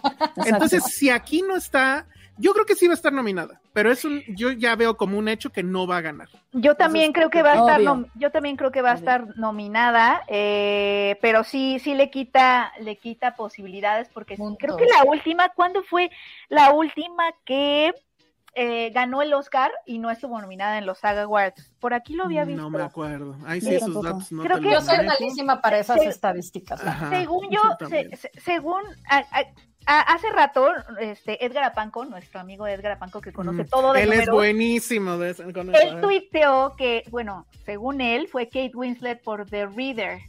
Eh, Pero sí estuvo en SAG de, de actriz de reparto, porque ven que ese es el año que estuvo nominada Claro. por dos películas. Eh, pero que fue la última, o sea, sí. Complicadísimo, sí complicadísimo. O sea, si tu sindicato no te nominó o no ganas, Por- pues. No, qué envidiosos. Yo creo que es porque, o sea, no la quieren porque es musa de Chanel y millonaria y vampirita Ajá. y le tienen envidia. Eso es lo que yo opino. Es muy raro, es muy raro, porque. Sí, no sé. Entró, entró Jennifer Hudson en, en- O sea, no la habíamos visto según yo. Y si entró en la lista, eso sí. Y entró ahorita en esta nominación por este. Aretha Franklin. Ajá. Que la verdad yo ni Mm. siquiera la había escuchado como sonada, entonces. No, bueno, se iba a estrenar y creo que ya no llegó tampoco a salas. de Bueno, estrenado, ahí bueno. Frank- o sea, ¿cuántas biopics no hemos visto que triunfan, no? Will Smith con Muhammad Ali y este, eh, ¿cómo se llama? Jamie Foxx con Ray Charles. Mi Kirsten está maravillosa porque siempre somos más duros con las, las mujeres, o sea, las actrices sé. que hacen a otras No lo sé. mujeres. Creo que tiene que ver también encanta. con el tipo de cine, porque aunque esta de Pablo Larraín es como más lineal, más convencional que lo que Jackie, por ejemplo, sí sigue siendo como tú dijiste, no una biopic como las que Sí, como la de Big convencional, ¿no? como las que estamos es, acostumbrados, ¿no? En, es- en, en Hollywood, etcétera. Y pues no sería la primera vez, la verdad, que que los Mendigos. votantes de los diferentes gremios en Hollywood se les van películas o actuaciones importantes porque hay muchísimo cine que no a lo mejor no va no con- vemos, sí. con los parámetros comerciales Claro. o narrativos que nos pone a veces Hollywood o la industria. Claro. Pero sí, sí está, está, está chafa, creo. Está chafa, está raro, pero bueno. Pero es está la, ganadora de, ya. es, es la ganadora de nuestros corazones. De nuestros la corazones. princesa del pueblo. Como Diana. Así Muy bien. Como Diana. Bueno, pues muchísimas gracias, Gaby, por haber Gaby. estado con nosotros. Ay, Muchas gracias. Le diste un levantón durísimo a esto, porque la verdad es que no sé qué hubiéramos hablado de la realeza, excepto que qué, qué- qué bien comían, ¿no? Que qué bien comen. Que qué bien Comen. y- y qué bien se visten. Este, ¿Dónde te puede encontrar la Nos gente? hubiéramos hecho preguntas nada más como de aire. ¿Será así? Pues me pueden encontrar en Instagram, que es mi red social favorita, como Gabriela Morales Casas. Así estoy en Ok. TikTok y en Facebook. En Twitter, que la verdad casi no lo pelo y solo entro para quejarme, eh, me encuentran en arroba el principado. Y me pueden seguir en eh, las redes sociales de Vanidades MX y caras.méxico. Ahí están mis videos El Principado. Que también lo Perfecto. retuiteo por el infinito y más allá, pero No, para- está increíble. está denme increíble. números para que siga teniendo chamba, chicos. Obvio. Sí, no, sigan, hombre, sí, claro. sigan vanidades y caras para que, para que siga yo teniendo Y trabajo. pues ya vamos, vamos a ir encontrando pretextos para seguir. Ahí iremos, Gaby. Sabe Obvio. también de autos, entonces si- viene Cars 4 o Rápidos y Furiosos, igual la Yo pensé, invitamos. yo pensé en. Rápidos y Furiosos, pensé en, Cars. pensé en James Bond. James Bond es de mis especialidades, ¿eh? Sí, Porque la claro. Rápidos y Furiosos es como de, de coches gringos nacones. Pero, pero James Bond me No tienen estilo. Sí, sí, sí. Claro, No tengo hasta el libro de todos los coches de James Bond. Sí. Wow. Ay, qué padre. Ahora que ya se va a estrenar en DVD. Ándale, buen. Ándale, estaría pretexto, buen Muy pretexto, ¿eh? bien. Me gusta, me gusta. Muy bien, Muy bien, muchísimas gracias, Gaby. Una disculpa de parte de Josué. Lo que pasa es que hoy le pusieron su Su vacuna refuerzo y entonces está todo Sí. mal. Entonces ahorita prefirió mejor guardarse tantito a ver si ahorita lo sacamos de, de su cama otra vez. Pero bueno, muchísimas gracias Gaby y pues ya sabes, aquí tienes un espacio Esta es Y- tu casa, Gaby. y Muchas ya cuando venga The Crown ahí sí no tienes escape No, no, y ya no. iremos viendo de qué otra Oigan, forma. y lean La Caras enero, porque Perfecto. traigo un reportaje padrísimo de justo de Spencer y la entrevista Sí, exclusiva que me dieron en Diamond Films, así que no se lo pierdan, también traigo principado de eso con todo mi Spencer. Muy bien, muchísimas gracias Gaby. Sale. Gracias, Gaby. Hasta un luego. beso. Bye. Bueno, pues eso fue A ver, Spencer. denme un segundo, yo ahorita regreso. Ale, Ale no se podrá quejar, ¿eh, Penny?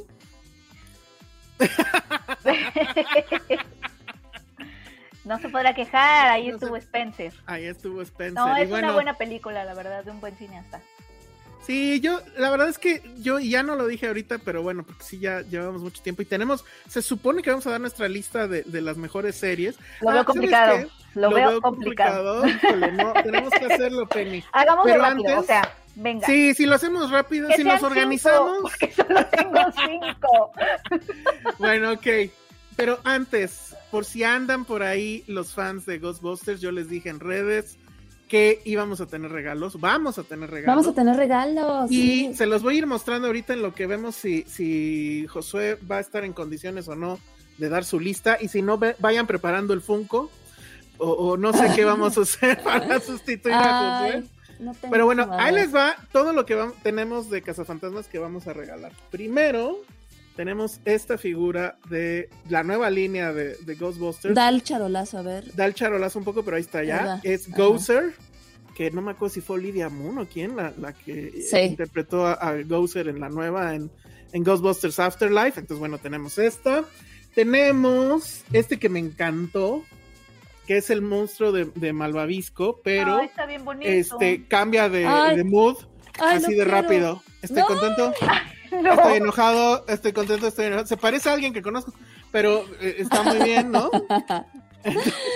Ay, está está. increíble. Luego tenemos, que este ya lo había yo eh, mostrado en alguno de los programas que hicimos de Cazafantasmas, pero bueno, resulta que también viene en el paquete. Qué bonito. Es el Monopoly de Cazafantasmas, que está increíble y que además aquí le picas. Uf. Ay, Ya la no. quito porque si no nos tiran el, el video. Pero bueno, ahí está. Y tenemos también este póster que sí no sé cómo lo voy a hacer para mostrarlo, porque sí está enorme. Ah, está bien padre. Es el, el, el de El Ghostbusters. Afterlife, el oficial, digamos, con el logo como debe ser, aunque trae estos remaches que es, es como que la- lo que le agregaron para el Afterlife. Y pues la frase, ¿no? Who you gonna call? Y entonces ahí está.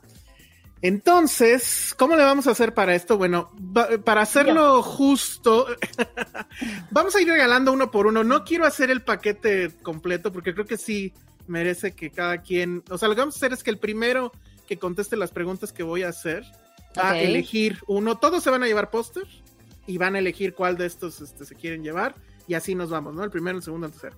¿Y cómo le vamos a hacer? Bueno, para ser justos con los que nos escuchan en vivo o nos están viendo en vivo y con los, nos- nuestros escuchas de Spotify y de iTunes, va a haber un audio extra en este podcast al final de ya que acabemos de todo esto que queremos hacer.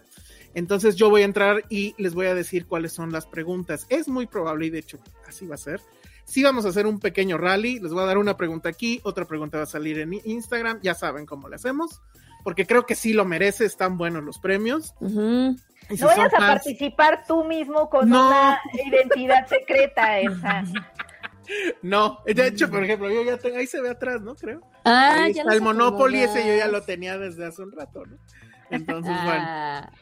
Pero bueno, no, y todos los otros monos, o sea, nada más me falta Winston, pero bueno, eso luego se los platico. En fin, entonces, es ni modo, quédense al final, eh, van a tener que escucharlo, pues, eh, van a tener que ir a iTunes o a Spotify el viernes, ya que salga el podcast, se van, pues, lo escuchan todo otra vez y luego ya al final, pues ya eh, les voy a dar las preguntas y cómo nos vamos a seguir en el, en el rally, ¿vale? Entonces, ahora sí, ya oficialmente, no sé si sabemos qué onda con Josué, ¿crees que No tenga sé energía? si le está pegando el, el efecto secundario. sí? Yo creo de- que- la- es que sí está cañón la vacuna. ¿La Pfizer lo está cacheteando duramente? Dale. No, es la Astra. Ah, ya. No, esa pega, es- esa pega con tubo. Híjole, Con pero tú todo. tienes su lista. No, Oh, Ay, para aplicar el unicornio. Sí, pero Josué, mándanos, lista. Josué, mándanos tu lista. mándanos nos tu lista. escuchando. Sí. ¿Y Sí, quién ahora más a ver. Josué? Este, ¿El tú lo imitas mejor, ¿no, Elsa?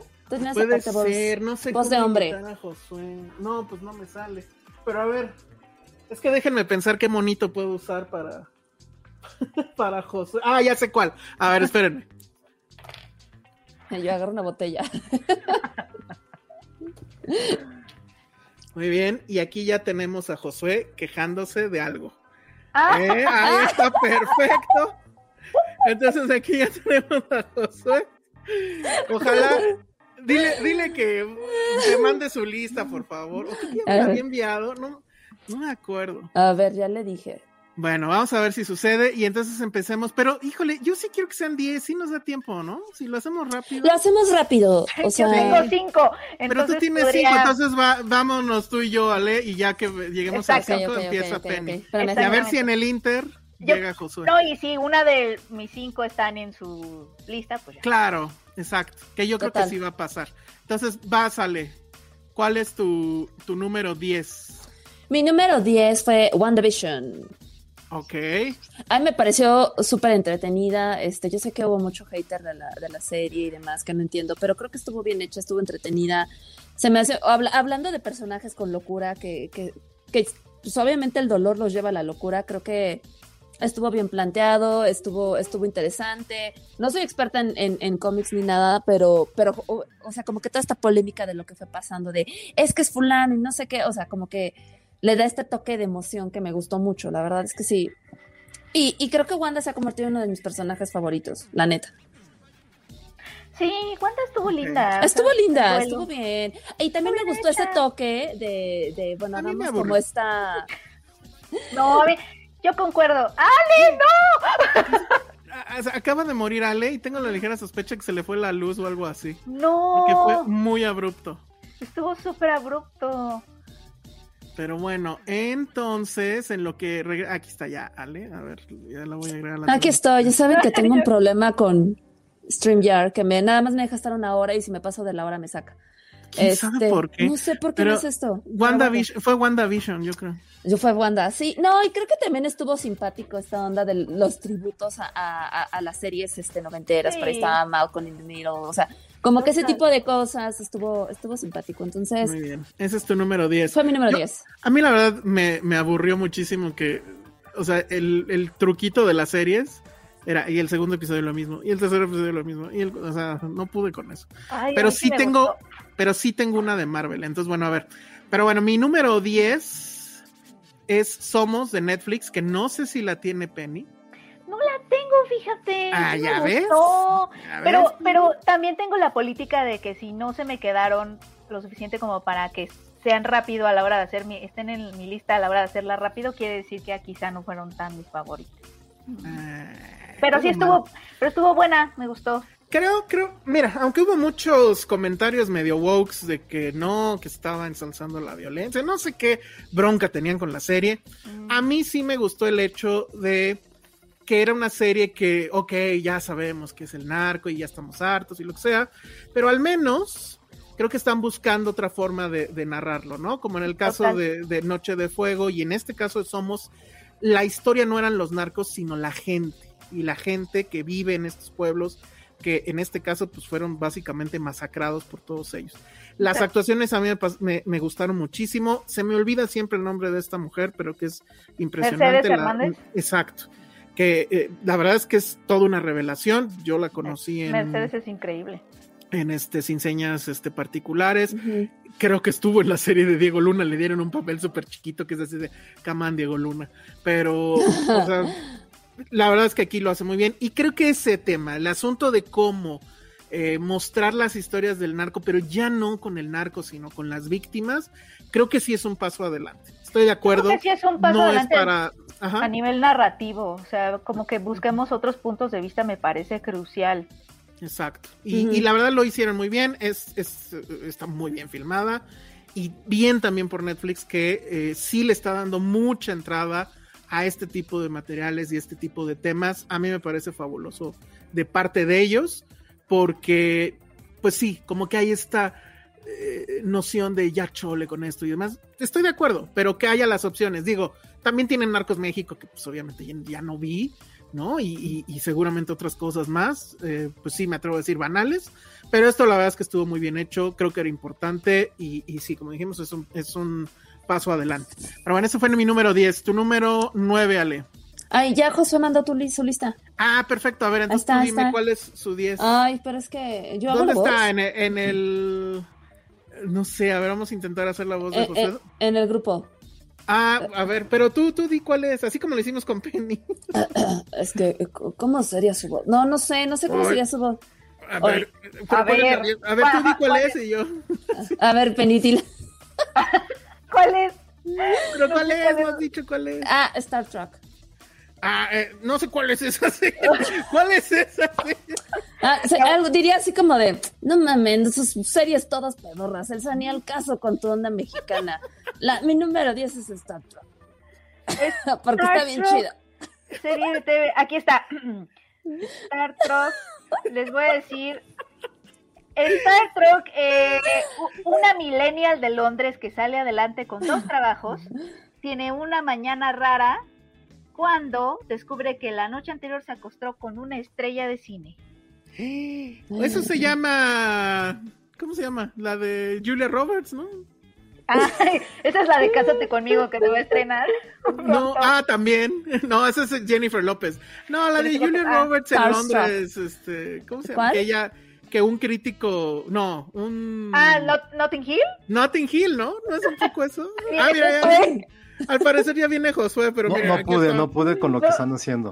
O sea, prefiero sacrificar mi salud a saber que uno ni la saben pronunciar Y ni la vimos, y ni güey. siquiera ni siquiera me imitaron bien. Ay, muy sí, pero aquí está. Si hubieras tengo que- criticado a. Elsa, si Si hubieras tengo que, criticado que tomar un Flanax o algo por su culpa, los voy a odiar horrible al rato. Porque creo que ya tengo fiebre. Bueno. Así No, con esa Starstruck- fiebre, es fiebre por las Starstruck- series. Starstruck. Starstruck es justo de eso. Es como Notting Hill un poco. Pero lo que está bueno es Ah, ¿ya que ven? ¿Ya está en ven? diferentes etapas. O sea, es la noche que ellos se conocen. Después se vuelven a ver. O sea, está como dividida por, por temporalidades de, de- sea, como de estaciones de estaciones. Es decir, eh, no, sí me voy a poner la cámara, estoy destruido, ¿eh? No, pero ¿sabes qué? ¿No tienes nada de coco? No. Ay, no, como Nada más ¿por qué tengo al perrito. de coco. Aparte Nada ese tengo- muñequito te queda perfecto, Josué, ¿de qué hablas? Ese, ese muñequito está muy bien, sí. Está muy bien, o sea, sí te veo utilizando un saquito así. Y- el puñito. trata- entonces, se supone que está dividida por las diferentes esta- eh, estaciones del año. Entonces se conocen, por ejemplo, en primavera, luego se vuelven a ver en verano, luego en otoño, en diciembre. Entonces, a través de un año es como va evolucionando su relación. Porque si bien este güey es como esta estrella emergente, ella realmente se empieza a enamorar de él y viceversa. Es como esas relaciones ya de 20, 30 añeros están como definiéndose a través de las cosas más mundanas. Creo que eso fue lo que me gustó.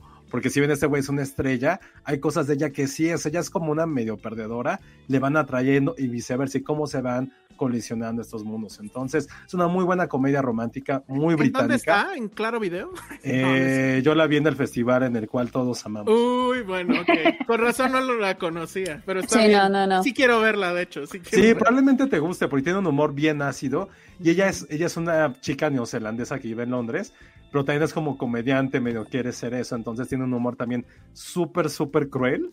Esto es lo que está, está padre. Se llama Starstruck, no como ustedes la pronunciaron Starbucks, Star Trek, Star Wars. Star Trek. Ya tengo, ya tengo el muñeco ideal para Josué. Ahí está. Es el, ¿cómo se llama este? Grumpy Cat. Grumpy Cat. Aquí está ya. Miren ahí. ¿Sabes qué, pensé, ¿Sabes qué pensé que era en un inicio? Pensé que era un Porg. La Ay, cosa no, esa de Star ay, Wars horrible. Pensé que era eso. No, ese, no me acuerdo qué película es, pero me, era, Está muy sé. bueno también, está Ah, buenísimo. era ¿Dónde de, es? del- Voto por el Grumpy. es una de Artman, pero no me acuerdo cuál era. ¿Ant-Man? Art- de los estudios Artman. Ah, de los de algo de lo que el agua se llevó. Exacto, así. justo. Me Ah. encanta esa película. Y este O sea, malo, te encanta y no, la- y no te acuerdas. Ay, pero pues no me acuerdo ya el nombre. sí, mucha gente vio Starstruck. Qué bueno, qué bueno que... Ah, que está en HBO. Ah, Ah, en mira. HBO Max. Ah, y no tú sabía. viéndola ya por y tú viendo no piratería, pero bueno. Pero como último paréntesis, los Porks son lo peor que le ha pasado a Star Wars desde Jar Binks. Obviamente. Horribles. Pero, pero este Horribles. es un Grumpy Cat. O sea, nadie, nadie tiene aquí porks. Bueno, entonces, número 9, Ale. Mi número 9 fue Chucky.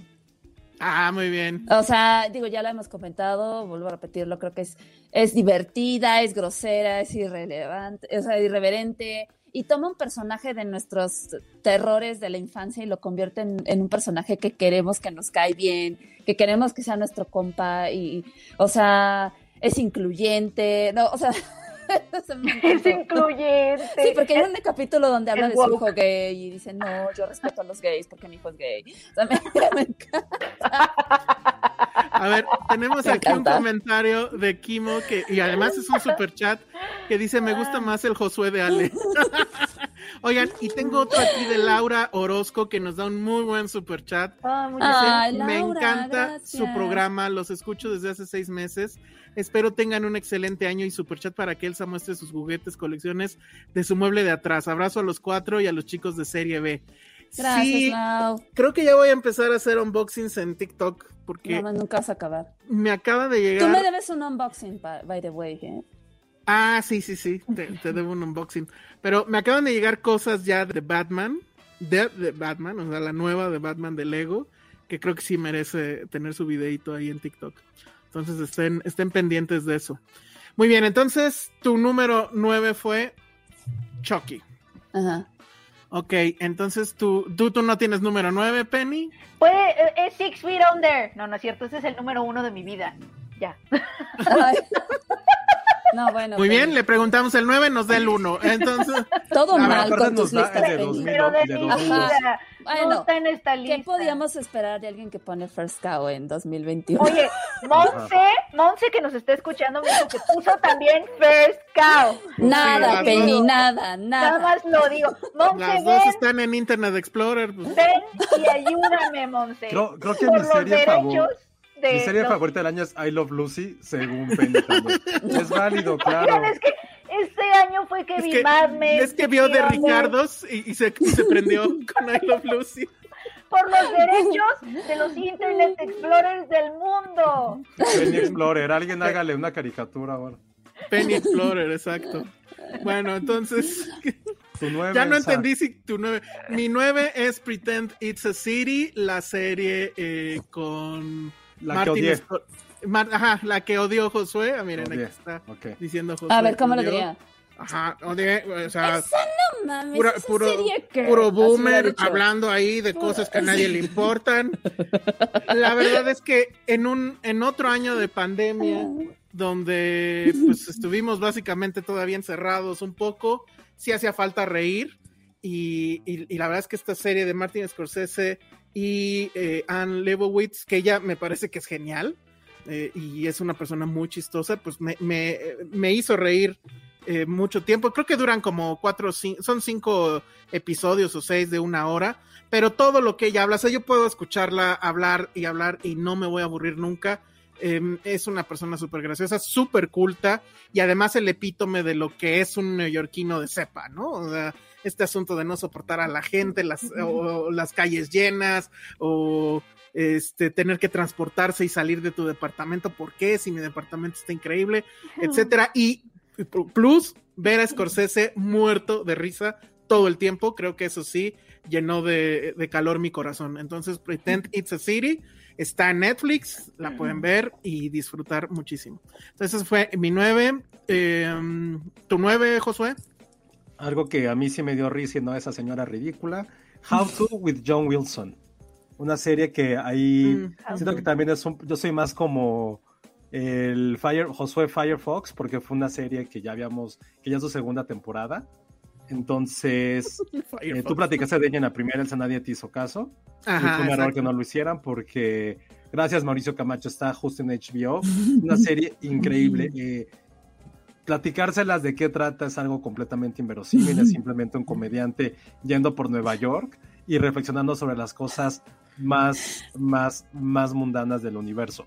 Eh, está padre cómo hace una crítica sobre todo como a la gente de su generación, de cómo a lo mejor nos guiamos por cosas tan absurdas y tan obvias y tan básicas, pero cómo al final siguen siendo relevantes para nosotros. Entonces, si pueden checarla, véanla, la segunda temporada es increíble. Habla de cosas tan tontas como una silla, la restauración de una silla, habla de la comida, de las cosas de delivery y evidentemente se, se traslada a lo que está pasando con COVID. Entonces, sí se la recomiendo muchísimo. Quizás debería estar un poquito más alta, pero la verdad tampoco vi todos los episodios. Digo, tiene, tiene, son como nueve por temporada, pero please háganlo.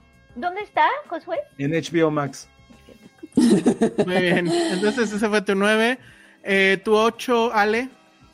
Mi 8 fue Ted Lasso, temporada 2. De plano. Sí, mira, o sea, sí admito que creo que esta segunda temporada evidentemente no fue lo mismo que nos presentaron en la primera, pero le tengo mucho amor a la serie y creo que sí nos, o sea, eh, toda esta temporada fue como, sea, dejó a un lado el fútbol, que creo que fue lo que nos, a todos como que dijimos, ay, no, me falta más esta emoción, ¿no? De los partidos, ¿no? De, de ese tipo de cosas y se fue más como por el lado humano, ¿no? O sea, de los personajes, de, de, de los fantasmas de Ted, de, de sus problemas, de Nate, ¿no? Convirtiéndose en este villano, este, nuestro amigo Sí, es cierto, Nate. Sí, Nate, o sea, ¿no? Este, teníamos por ahí este capítulo navideño medio, medio cagado, que, o sea, no tenía nada que ver, pero digo, yo me la pasé bien, lo disfruté y, y, y por eso está en mi lista. O sea, creo que le tengo mucho amor a Ted Lasso. Insisto, es como mi Paddington de la vida. Entonces, este, no sé, yo sí, yo sí espero con la temporada 3 y sí la pasé bien. No, aunque no fue la mejor, insisto. No fue. Por supuesto, no fue la mejor, pero sí, sí la pasé muy bien. No superó a la primera y no superó No, por supuesto que no. ese sentimiento. Alguien de- páguele a, a Ale un par más de servicios de streaming, ¿no? O sea, Chucky y Ted Lasso, sí. No vi muchas series, la verdad. No, O pues sea, ya lo lo, notamos. Yo vi, yo vi de otros años, Ale. Al menos las tuyas Eso, eso fue este, lo que, en mi defensa, yo advertí antes de empezar el podcast de Chin. O sea, es que dejé muchas series incompletas. O sea, Succession no la he Ah, no acabado. pasa, no pasa nada. Este, ¿cómo se llamaba la de Jessica cañón. Chastain? La de Marriage Story. Marriage Story. no la No, acabaste. no la acabé de ver. Me quedé Things from a. Marriage. Things- Esa, from esa, a Marriage. esa, esa, esa. O sea, no, no la acabé. Entonces, no las metí en mis listas porque no las acabé. Es todo mal, Muy bien. lo Está bien, siento. está bien. Honestidad ante todo. Así es. Muy bien. Entonces eso fue tu 8. Tu 8 Penny no existe, ¿verdad? Eh, es Mad Men. No, no es cierto. Pero nada más, nada más la quiero mencionar. No, pero, pero sabes que Penny sí puedes mencionar las series que viste, aunque no nos adentremos Sí, mira. a ellas, pero está Está- bien para que también la gente sepa que viste. Se vale, se vale, está Vi Mad Men. 100%. Sí, está bien. Muy bien. Y que es increíble o no, Penny. Es padrísima. Muy Dice bien. Cintia Salmerón que verá a Ted Lasso en estos días, necesito el entusiasmo de Ted. Sí, Sí. pero solo la primera temporada, la neta. No, sí veo las dos. O sea, sí Es tiene que la segunda, momentos, la segunda está- tiene este asunto sobre Es la depresión y demás, ¿no? Exacto. Y creo que no está que- mal, pero No. sí es así como de, oye, estábamos en esta fiesta y de repente ya me, ah, ¿no? Me Pero bueno. apagaste la, sí, la volviste, la volviste De una repente- fiesta de té, o sea, no. Aunque la escena en la que en la cabra, en la que le pega a su papá y después se abrazan, Ay, eh, sí. es muy buena escena, es muy muy fuerte. Ay, esa escena sí es. Sí es súper hardcore, creo llegó. que No, sí. sí tiene, sí tiene buenos momentos. Creo que sí tiene buenos momentos. Tiene la- momentos, La, la tiene serie y, y sí, insisto, se apega más como al lado humano de los personajes. Entonces, está bien. padre. Bueno, entonces ese fue tu número 8, Mad Men, este, Penny, tu número 8, Josué. Tu número 8, tú. ¿O yo? soy el Ok. último porque estoy Me- muriendo. Ah, cierto, Mare of, Mare of Easttown, de HBO. ¿Tan bajo? Sí, este, bueno, es que hay muchas cosas buenas arriba. Eh, pues creo que a todos, no, no siento que me, al final no me sentí que me hubiera volado la cabeza, pero definitivamente creo que es una muy buena actuación de ella, de este, Kate Winslet. Y creo que sí, lo que sí cumplió es que sí nos tenía ahí el, el- el clásico del Who Done It, ¿no? O sea, quién lo hizo, las teorías, Josué creo que sí le atinó, el giro de tuerca y la personalidad de ella. Creo que eso sí es muy nuevo en este tipo de, Ay, series o en el género. ¿Qué? No, sí, está bien. Yo la, también la tengo en mi lista. Ah, pues ya. ah, pero ¿cuál? En la 1. Nes- no, está en mi 4. Ok, bueno, lo siento mucho. Eh, entonces, bueno, creo que sí cumplió en ese sentido, pero es la pues, dos. definitivamente. Ay, de plano, tanto así. A ver, Sí, me gustó mucho, tengo la 2. bueno, es que ahorita digo, que ya- lleguemos o. Sí, Sí, sí, no, no, sí, sigamos, si quieres, sigamos. sí, sigamos. Ok, bueno, pues entonces esa para mí fue la número 8. Para mí fue número 2 porque si bien habla del- de, de un misterio, también creo que la composición de la, de la serie fue algo que, insisto, que nos tenía al borde del asiento. Era como de puta, falta otro domingo, falta otro domingo, falta otro domingo. Creo que esa sensación eh, pocas veces se... Solo lo puede hacer HBO y siempre lo decimos. Pero eso fue a mí lo que me tuvo como súper prendido. La escena en la que eh, Ivan Peters se va también es súper dolorosa. Ah, sí. Creo que fue una de las grandes escenas de, del año y sobre todo algo que Sí. también platicamos aquí, cómo habla como de- del rol de la mujer. O sea, estaba como esta, habla sobre Ujú. la maternidad, habla acerca también un poco de, ya cuando llegas a, un- a una edad en la cual parece que ya, ya tu vida es, o eres abuela, eres mamá, o qué vas a hacer, o retírate. Y ella también quiere reivindicarse en ese sentido. Tiene como muchas sublecturas camino personal. Eso fue algo que yo no esperaba de la serie, me lo dio y me, y me gustó junto con evidentemente esta manufactura de, y en el próximo capítulo ya no es este asesino. O puede ser que sí, no hay otra cosa. Creo que Sí. eso para mí la hizo como una serie adictiva Y también creo que ahorita en pandemia son esas cosas que se agradecen, ¿no? Sí. O que también sufrías más porque todavía cuando ibas antes, antes del virus, pues tienes una semana para ponerte a hacer tu vida normal. Ya llegas al domingo y como a huevo, ya está Game of Thrones. Ahora, como unas, en una semana haciendo lo mismo, era un peor la angustia. Entonces, Y aún así la tuviste que sobrevivir. Entonces, para mí, justo por eso, fue número dos. Es número dos. Sí, no, ella es espectacular, la, la, la, la serie, la historia, todo te atrapa y justo como decía Josué, ¿no? O sea, como que todas esas implicaciones del personaje, ¿no? De como mujer que también es policía, que es mamá, que es abuela y la tragedia que todos conocemos que vive y que la lleva a convertirse en esa mujer que es. Creo que, puta, no, o sea, para mí fue como eh, el esperar, porque salía un capítulo a la semana, me acuerdo, y era como, no manches, ¿y ahora qué no? Y esa salida de Vampiro sí fue como de, ¿no? Tan desgarradora y dolorosa como cuando, sí, o sea, como me, me recuerda a esos viejos tiempos cuando veías Game of Thrones, porque era, era la periodicidad, era el esperar qué iba a pasar. ¿no? Esta onda de resolver un crimen, a mí me encantan esas historias, ¿no? Cuando son películas, estamos hablando de películas, digo, Streep, serie, ¿no? sí, Sí. de series que son, o sea, de resolver un crimen, me encanta que te atrapen y que empieces tú con tus teorías y, y lo platiques con la otra persona de tú qué crees, ¿no? O sea, ese tipo de cosas. A ver. Óyeme, Alex Och. A ¿Sabes ver, qué voy a decir? Alex Och dice, me avisan cuando Penny llegue a Breaking Bad. Mira, no me esperes porque yo creo que esa ya no voy a llegar. Penny ya está Alf en HBO, aprovecha. Dice Griselda. Ay, Oye, pobre pero- Penny. Meryl Beattown sí la vi y está en mi top. Es mi top. Es mi top uno, de hecho. No inventas. Penny. Ah. Explicó el Penny Sí. Explorer. Hasta el final es como, ah, Ajá. sí, es mi Ah, número sí, uno. cierto, es mi Es mi número uno de las cinco que tengo, es mi número. y a mí lo que me encantó de esa serie es como todas las exploraciones que más o menos uh, lo- lo- ya lo dijeron, pero de la maternidad que hay, o sea, Sí. eh, todas tenemos como muchísimas representaciones de la maternidad y cómo, en, como en súper complejizada, ¿no? O sea, y como obviamente no hay mamás perfectas y está la abuela y está la mamá que también es adicta, ¿no? Que es la mamá del, del nieto, ¿no? Está Mare, que es Kate Winslet, que es fabulosa. eh, y, y los, adolescentes irresponsables, los Los No, no, pero también está la, ma- está la mamá joven. Está la mamá joven. Ah, cómplice. Y la que, y la que muere asesinada. Sí, sí, es, sí. Una, es una chiquita. La, la mamá de ella es la de Hacks, ¿no? ¿O Sí, no? justo James Martin. Sí, Sí, que, que es, Ay, ella es maravillosa. increíble, increíble. Sí. En las dos. Es, es una cosa increíble porque además eh, no, no nada más es una serie sobre crimen y misterio, sino que el crimen y misterio es lo que un poquito te mantiene, ay, ¿qué está pasando? La anécdota, pero tiene mil capas, tiene mil, mil capas. El pueblo chico, ¿no? Que todos se conocen. Ajá, este, eso es muy bonito. el muy- pasado de, del personaje de Kate Winslet, y Y las lo que segundas ella oportunidades carga. también. Porque cuando Sí. llega este. Ay, se me fue el nombre del actor de Memento. Guy Ah, este Guy Pearce. Guy. Pearce, ay, sí. Sí, exacto, es como, como todo este pasado que arrastra esta persona y lo sientes, ¿no? O sea, como cómo le pesa y cómo lo trae cargando mientras además está como buscando a una a un asesino. Y creo que eso eso lo ese es un- fue, fue mi serie favorita porque como dice Ale, no podía esperar a, a ver el siguiente capítulo. O sea, necesitaba ya, eh, hasta Sí, me de, enojaba. no, ajá. ¡Toda! Ahora, No, lo que yo encuentro sí. milagroso es por qué la viste en el momento que estaba saliendo al aire, cosa que De tú no haces chiripa, usualmente, de de- pura de- chiripa, De exacto. pura chiripa fue porque me invitaron a la premier virtual, virtual porque pues la pandemia, y yo dije, ay, la tengo que ver, no, Mm. tengo un compromiso ahorita de una serie que no, no manches. Me, me pusieron los dos primeros capítulos y fue por eso que la vi, este, Ya. pero una Le voy a hablar, le voy a hablar a Apple TV, ¿eh?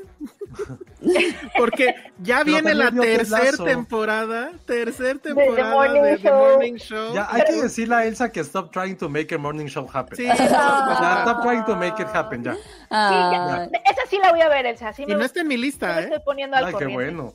Soy lenta, cada vez que segura. Elsa diga The Morning, morning show. Es que te juro que, le va a encantar. O que él ponga, o te lo prometo, la voy a ver. Esa sí la voy a ver, Elsa. Voy lenta, pero segura. Este ya, ves que ya vi Succession.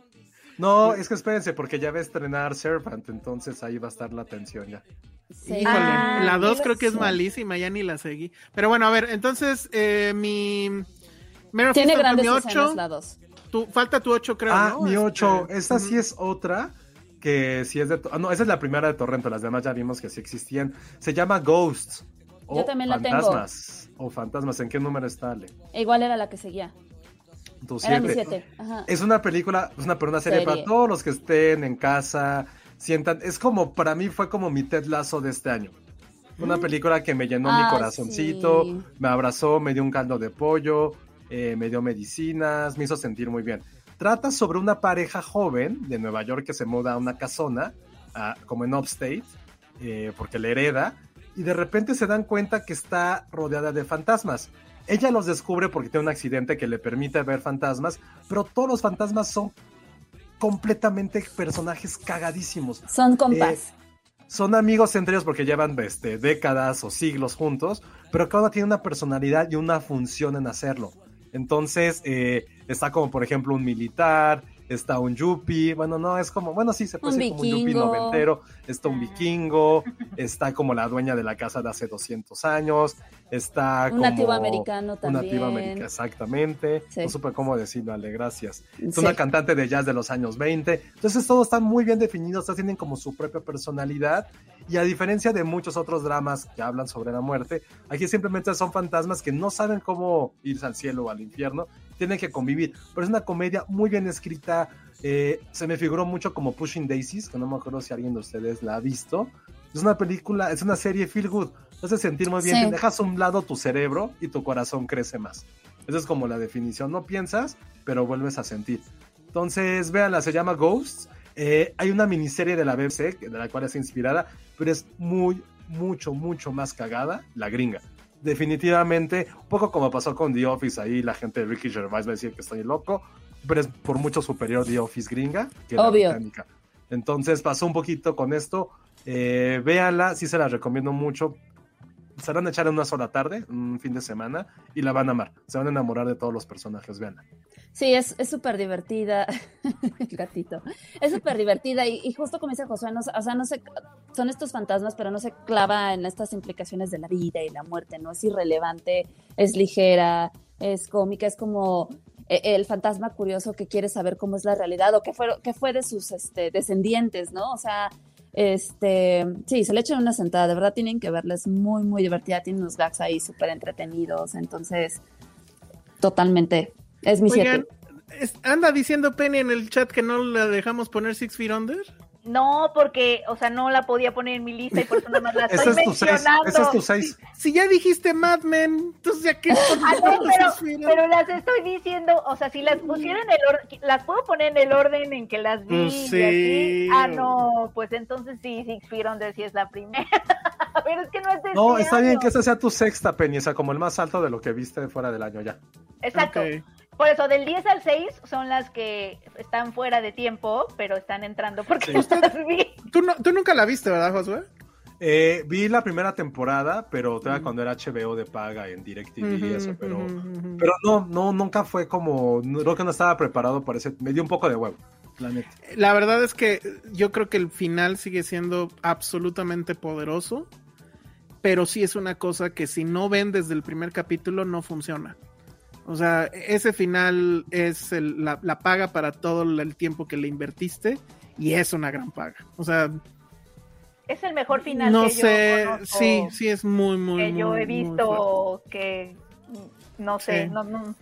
Es que no. fuerte. Efectivamente. Pero bueno, Pero entonces sí, chequenla, esa está en HBO Max. Ana Posada, si la, si la, si quieres hacemos uno especial para hablar de Six Feet Under. Que ponga un estaría bueno. superchat. La única Sí. forma es que ponga un superchat. Exacto. Superchat y hablamos de Six Feet Under y así ya me dejan extenderme. Es que ahora son la lista de, de las series de este año y Six Feet Under no es de este año. Es que yo Pero soy bueno, ya, para eso estuvieran tus cinco primeras posiciones. Está Exacto. muy bien. Tu lista está bien rara. Bueno, entonces eso fue Siete, ahora va, siete de Ale. siete. Ya Ah, ya lo dijo. Ghost. Ya, Siete de Penny, ahí se le siete de inventa. Penny. Ah, mira, la siete acabé de ver de West Wing, pero la verdad es que no es relevante, entonces Bueno, regresen, Como regresen, comentario, como regresen, comentario la viste. regresen, a, regresen a mí en el 6, porque de- el 6 sí tengo ya. Ah, muy bien, muy bien. Bueno, mi siete fue Loki, porque la verdad es que sí sentí que, a diferencia de la muy celebrada WandaVision, en Loki creo que es la primera vez que Marvel se atreve a tomar riesgos. Eh, me recordó mucho al cine eh, tipo Brasil, este, 12 monos y, y- y de ese tipo de cine que a mí me encanta eh, su director. Y la verdad es que creo que el personaje y Tom Hiddleston le da una vida a, a Marvel en, en cierta forma que no tiene ningún otro personaje Tom de- de Hiddleston es perfecto. franquicia. Y, y creo que sí, es de esas Ah. cosas que se escapan del yugo de Marvel y del yugo fuertísimo de toda esa gente de traje y demás. Y pues me pareció sorprendente. Desgraciadamente, no me acuerdo cómo se llama la directora, porque fue directora. Yo también me, me la pasé bien. Yo me la pasé increíble. Sí. O sea, y no es una serie en donde Marvel sea así las escenas de acción y demás. Sí tiene escenas de acción padres, plano secuencia, ya saben. Una última. O sea, a mí lo que me gustó fueron las conversaciones. Y es una serie que tiene muchísimas conversaciones. Hay una al final que me recordó mucho a Matrix, cuando hablan con el arquitecto famoso, que básicamente es lo mismo. Pero hay otra donde Tom Hiddleston y su Loki, o su copia mujer, por así decirlo, hablan sobre lo que es el amor y demás, y él dice que es que una daga, ya no me acuerdo exactamente la frase, pero Algo así como. toda esa cursi. ajá, medio cursi, romántico, toda esa parte a mí me, me pudo haber fascinado, y entonces sí, creo que fue la cosa más rara que pudo haber hecho Marvel en la televisión, las otras como que, incluso WandaVision, que siento que el truquito se les iba eh, acabando o lo iban repitiendo a cada episodio, con Loki era impredecible, y él, ahí sí, él sostenía todo. Y, Y- y además, yo sigo pensando que con esta, con esta onda de que ya sabemos que Loki es bisexual y, eh, eh, o sea, ya sabes, yo, yo sí creo que esa serie sí tiene una carga ahí de, de, de disrupción, de diversidad sexual, etcétera, porque habla tal cual de, de las personas que se desvían del papel que una sociedad Exacto. opresora eh, te impone, ¿no? En tu performatividad de si eres una mujer y este es tu papel, eres un hombre y este es tu papel, y creo que, que es... Otra, sí- otra similitud con Matrix, by the way. Sí, creo que sí hay algo. Yo en la serie sí noté eh, esa carga y me pareció interesante. De los productos más interesantes que ha tenido Marvel en mucho tiempo. Entonces, bueno, ese fue mi número 7. ¿Quién sigue? ¿Josué? Sí, ¿no? Tu número 7 ya se murió. Sí, ya se No, murió. estoy, estoy buscando. Esa me la voy a decir rápido porque ya es tarde. Creo que es más por el fenómeno que ocurrió. Eh, es mi que número también- 6, tu 7. Creo que también fue algo que, que debemos de tomar en cuenta por todo lo que se convirtió y porque sí era un eye candy todo lo que había ahí, tanto para, para todos los géneros, eh, que fue el juego del calamar. Exacto. Yo, yo estaba dudoso en meterla, la verdad. A lo mejor sí debí de hacerlo porque independientemente de que te gustara o no, que yo creo que no hay nadie que la odiara, pues. Yo no la odié. No. Y estuve ahí, o sea, sí la binge watché. Pero, este, independientemente de todo eso, creo que sí es la serie que te va a recordar 2021, ¿no? Y toda Sí. esa revolución. Esa también la vi. O sea, sí vi varias de este año, nada más no las metí Ah. en mi lista, amigos. No, no te acordaste, Penny. Ajá, ¿Por qué no? exacto. Porque no fue tan memorable como para meterla. Pero sí, pero sí me la pasé bien también, o sea, sí. creo Sí, o sea, es que la serie es entretenida y creo que al final logra atraparte y despertar tu interés capítulo con capítulo en, en, es- en, pues en este juego, ¿no? Que a mí me recordó más que, porque muchos la comparan con Hunger Games, a mí me recordó mucho No. más, digo, también a Battle Royale por esta onda de los juegos macabros para sobrevivir, ¿no? En donde ¿Y por qué asiático? Ah, asiático y porque aquí no tienes piedad y no te haces de aliados así como, no, aquí todo mundo te traiciona. Al final creo que la serie se va por caminos que de verdad, o sea, que son ya como muy obvios, que dices, ay, no, como a la creo que el problema es que a la mitad Sí. empiezas a decir, ay, va a pasar esto y va a pasar esto otro. Pero los No tres primeros pero- episodios Exacto. sí son cuando él cuando hacen la votación de para si se salen o yo dije ay pues obviamente y eh, hay un giro ahí que yo no me esperaba y es apenas el segundo episodio a mí los primeros tres cuatro sí me gustaron muchísimo y luego ya fue muy Es que justo Sí, el final se ahí. siente forzado. Ese final se siente como. No, el final es Sí, horrible. No lo inventamos de último momento porque pegó y queremos una segunda temporada. Así se Ah, sintió. No, Entonces. y, tam- y también se vale tener estos fenómenos pop y culturales. sí claro Sí, no claro. demeritarlos porque a todo el mundo le gustó. Es algo que ya con la edad se va aprendiendo, amigos. Ajá, Sí. como Probablemente hace 10 Succession, años. que no lo debes de meritar porque a todos nos gusta Succession pues. Pero se Así me volvió un mame increíble. ¿Vieron? Hay un video por ahí de una quinceañera que hizo sus juegos, este, su juego del calamar. ¡Órale! Es como, ya, esto ya es de, de la Hay que hacer así tus 15 Avanzaba y años Ale su muñeca. No, hombre, no. ¿Qué es? Entonces, ese fue mi número siete. Muy Ese. bien. Y con. Penny este, cantando la rolita. ¿Fue tu número cuál, Ale? Mi número 6. Ah, o mira. sea, estoy viendo la lista de José y me va a echar a perder todo. O sea, él va, él va a mencionar mucho de lo mío antes que yo. Y la que voy a mencionar ahorita creo que también le- la tienen ustedes o la deberían de tener ustedes. Mi número 6 es Only Murders in the Building. Ay, De, no. de No la nuevo, creo que necesitábamos una serie que fuera pura diversión. Ese es mi número 2. Y, y justamente e- es, es esta serie. Para quien no la vio, este, ¿de qué trata? Bueno, es Steve Martin, es eh, Martin Short.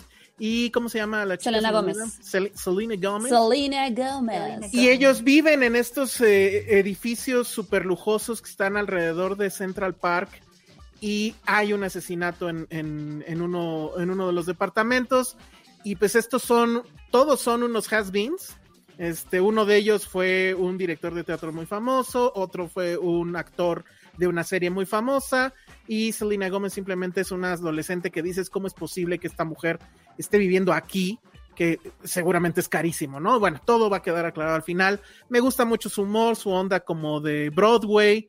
Y bueno, pues Steve Martin y Steve Shorts juntos siempre es una garantía. Muy, muy bien. Y además tienen este... Ah, bueno, porque además es una serie sobre un podcast, porque ellos hacen un podcast de Murder Mystery. Y entonces, pues también este, está muy padre eso, ¿no? Ya que ahora es moda que en todo salga algún podcast, como en Casa Fantasmas, que sale un güey que se llama podcast. Creo que de todos esos el que mejor hizo esa referencia fue justamente Only Murders in the Building. Entonces, bueno, ese fue mi número 6. Del mío fue el 4. Del Muy mío es el 2 y creo que ya lo ejemplificaste. Es súper, súper divertida y lo Sí, del ya hay que irnos más rápido. Ok, perfecto. Entonces, tu número 6, Josué. Mi número 6, una, pel- eh, una serie que van a ver por Peacock, que van a poder ver por... Órale. No, mi 6, que van a poder ver por Torrento. Eh, les va a encantar. Se llama We Are Lady Parts. ¿De qué We trata? Otra lady vez parts. en Londres, porque yo amo Londres. Y no tiene nada que ver, pero la serie es increíble. Trata sobre una banda de punk de solamente y exclusivamente chicas musulmanas. Con Ah, ya ese plot ya creo que tiene 90% de la atención de todos. Eh, la serie es muy divertida porque la protagonista es como una, la bajista súper talentosa, no, la guitarrista, súper talentosa, pero viene una familia que ya quiere que se case, la presión de las amigas, la mejor amiga, una diosa musulmana increíblemente guapa Wow. Que es que sí, crecieron juntas y es como la de, no hagas esto, porque haces eso? Es como la amiga controladora, pero que la conoces de toda tu vida y no puedes decirle nada. Entonces se va uniendo a esta banda y vas viendo cómo se van ellas mismas, cada una con diferente personalidad, diferente música también, se van conformando y van encontrando esa identidad. Hasta ahí podría ser como una serie que dirías, ah, cualquiera, ¿no? Pero, esa es la parte que a mí más me gustó, de repente las descubre una blogger, influencer, ya saben, y que trabaja para una revista y les quiere hacer una entrevista para llevarlas a la fama. Pero con lo que no contaban es que pues, hay cierto tipo de periodismo, cierto tipo de ética que pues no es lo que ellas buscaban. Y en lugar de eso de totalmente desmitificarlas, las une también. Es una serie que habla sobre esta identidad, pero también el poder de las redes sociales, o sea, son de como superabuelo, por el poder de las redes para crear mitos, para derrumbarlos y que la vida no se queda ahí, que realmente la vida es aquello que puedes tocar y la persona que va a estar detrás de ti dándote una chela o diciéndote que no lo hagas cuando todo eso se esté derrumbando. Entonces es una serie que a mí, desde el primer episodio con esta narrativa voz en off, cosas muy quirky que pasan, que es como de, ay, típica serie como de, es que ni siquiera son adolescentes, pero que sabes que va a pasar algo cagado o que es como pez fuera del agua, pero lo manejan tan bien y esta parte de identidad, que insisto, es lo que a mí más me gustó, porque no es así como empoderamiento solamente porque sí, es un empoderamiento que va a través de la música, de la religión, de tus amigos y sobre todo de querer liberarte de tus padres y una tradición que a lo mejor no, no es lo que ya va acorde a lo que tú quieres vivir. Entonces, se la recomiendo muchísimo, búsquenla, Sí, no se van a arrepentir. sí. Dura muy poquito, son ya. 6, 7 capítulos, también se la echan una sola tarde, la van a disfrutar y la van a querer muchísimo y van a querer buscar. Ah, porque aparte las canciones están hiper mega cagadas. Están muy, muy- Ok. porque es punk, pero punk como femenino emputado. Está bien, bien cagado. Es, es increíble. Está súper chida. Le das como quieres bajar las canciones y escucharlas cuando vas corriendo, cuando estás de malas. Entonces, véanla, se llama We Are Lady Parts. We are Ok, lady parts. We Are Ah, sí Lady la voy- Parts. Sí, la y voy a pues ver. está en Peacock. Y pues acá, pues Peacock. ya saben dónde. Ese fue tu número Peacock. 6. Bueno, creo que sí fue el 6, ¿no? De, de Josué. Sí. Luego viene el 5 de Ale. Yo, no sé yo si- tengo un 6, ya, ya Tú puedo tienes un participar. 6. Ah, va, va, Ya venga, tengo un venga, venga. 6.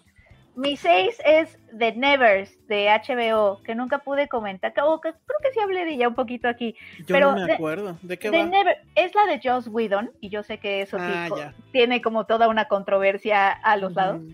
Pero eh, es esas series rarísimas, de verdad. No, no, este, oigan lo que les voy a decir. Que empieza y dices, ah, ah, ok, ok, ok. Pero de esas pocas series que eh, era una serie más o menos mediana. Y el último capítulo te hace decir ¿qué? Y te vuela la cabeza y hace que tengas que releer todo lo que ya viste, porque no, Mm. porque te, te- te- o sea, te, te lleva como a otros lugares que habían estado ahí desde el principio, pero obviamente tú no sabías. Y entonces yo he visto otra vez varios capítulos para, para anotar estas cosas. The Nevers es una, es una serie de época, de fantasía. Eh, básicamente lo que pasa es que un día en Londres eh, pasa una luz en el cielo, caen como lucecitas del cielo raras que, eh, sí- sí, que afectan a diferentes mujeres de la sociedad victoriana de Londres lo que hacen es que les den poderes y entonces empiezas a decir, ay, pues esto es como X-Men, pero en la era victoriana, pero medio steampunk, ¿no? Y eso empieza a ser, y, a mí me empezó a gustar porque sí habla de cómo estas mujeres empiezan como a encontrarse unas a otras, ¿no? Y cómo la sociedad londinense primero las trata como si estuvieran enfermas, y entonces es como de, pues, son víctimas de, estos, de estas luces, pero ellas se empiezan a sentir empoderadas por estos dotes que empiezan a tener, ¿no? Y, y varían. Hay una que puede explotar cosas con la mano, la protagonista puede ver un poquito del futuro, hay una chava que es gigante, o sea, como que sí es muy fantasiosa como en la- y- e imaginativa como en los superpoderes que tienen estas mujeres. Pero se empiezan ellas a organizar, ¿no? Y entonces estas redes de mujeres que ya no quieren que las traten como víctimas, sino que ellas mismas tienen agencia, ¿no? Y Londres y, y el gobierno dice, bueno, estas, estas mujeres mientras estén infectadas, pero en su casa, calladitas, ¿no? No se vale que se organicen porque lo que tienen no es nada que, que deban hacerlas sentir orgullosas, ¿no? Son unos fenómenos de, de la naturaleza y tienen que sentirse como tales. Y como ellas empiezan un poco como a sentirse orgullosas más bien de esas dotes, se empiezan a organizar y eso me pareció interesante. Pero de pronto, el último capítulo... No nos lo cuentes. no, no, no, a otro lado y sientes que estás viendo otra serie y no entiendes qué está pasando y dices, ¿qué? ¿Qué? ¿Qué? ¿Qué? Y de una serie que pues sí era como un tipo X-Men, steampunk, te lleva a toda una, a, a toda un planteamiento de ciencia ficción que te vuela la cabeza de una guerra a través del tiempo y empiezas a entender a tu personaje principal, ¿no? Que es esta, Mm. esta actriz que se parece mucho a Eva Green, ahorita les digo el nombre, eh, que es increíble, ¿no? Eh, ¿Dónde se puede ver? en HBO. Ella siempre sal- te- se sale como, como que no entiendes bien su actitud porque pues una mujer victoriana que se comporta como así como ella, como que no entiendes de dónde viene como esa personalidad y ya de- en el primer cap- en el último capítulo entiendes todo.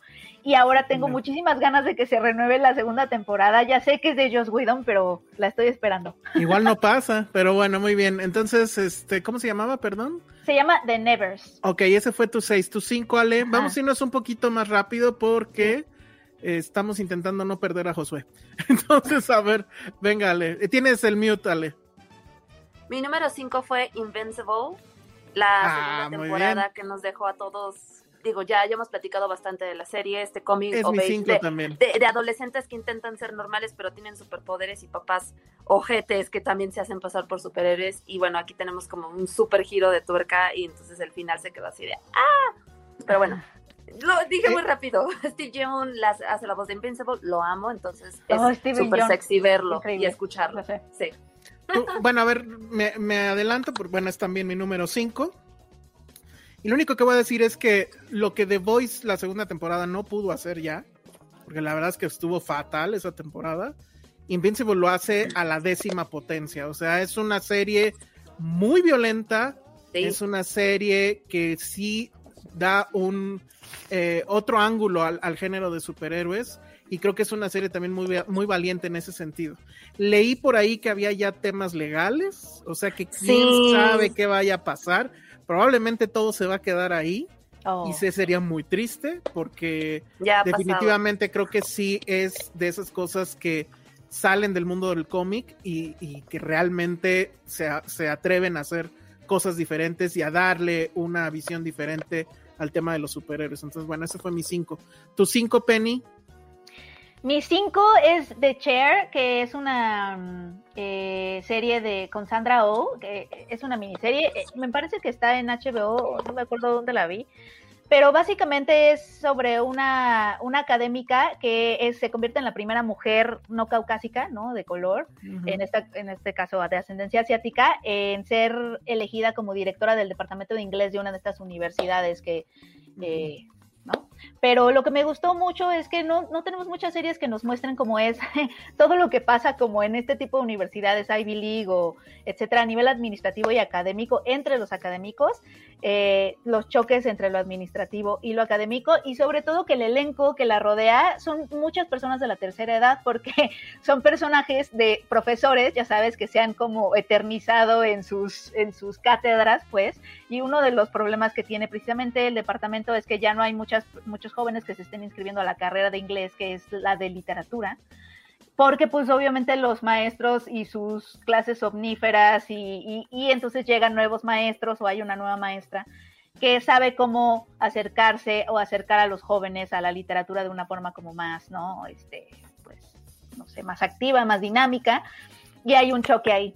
Es una comedia eh, y la verdad a mí me gustó mucho. Es con Sandra Oh. eh, eh, no creo que, no sé si haya vaya a haber temporada 2 porque me parece que es una serie limitada, pero está chistosa y sobre todo me gustó mucho ver de nuevo este elenco eh, de, de personas de la tercera edad, pero de verdad, o sea, octogenarios, septagenarios, o sea, muy Eso padre. está muy bien.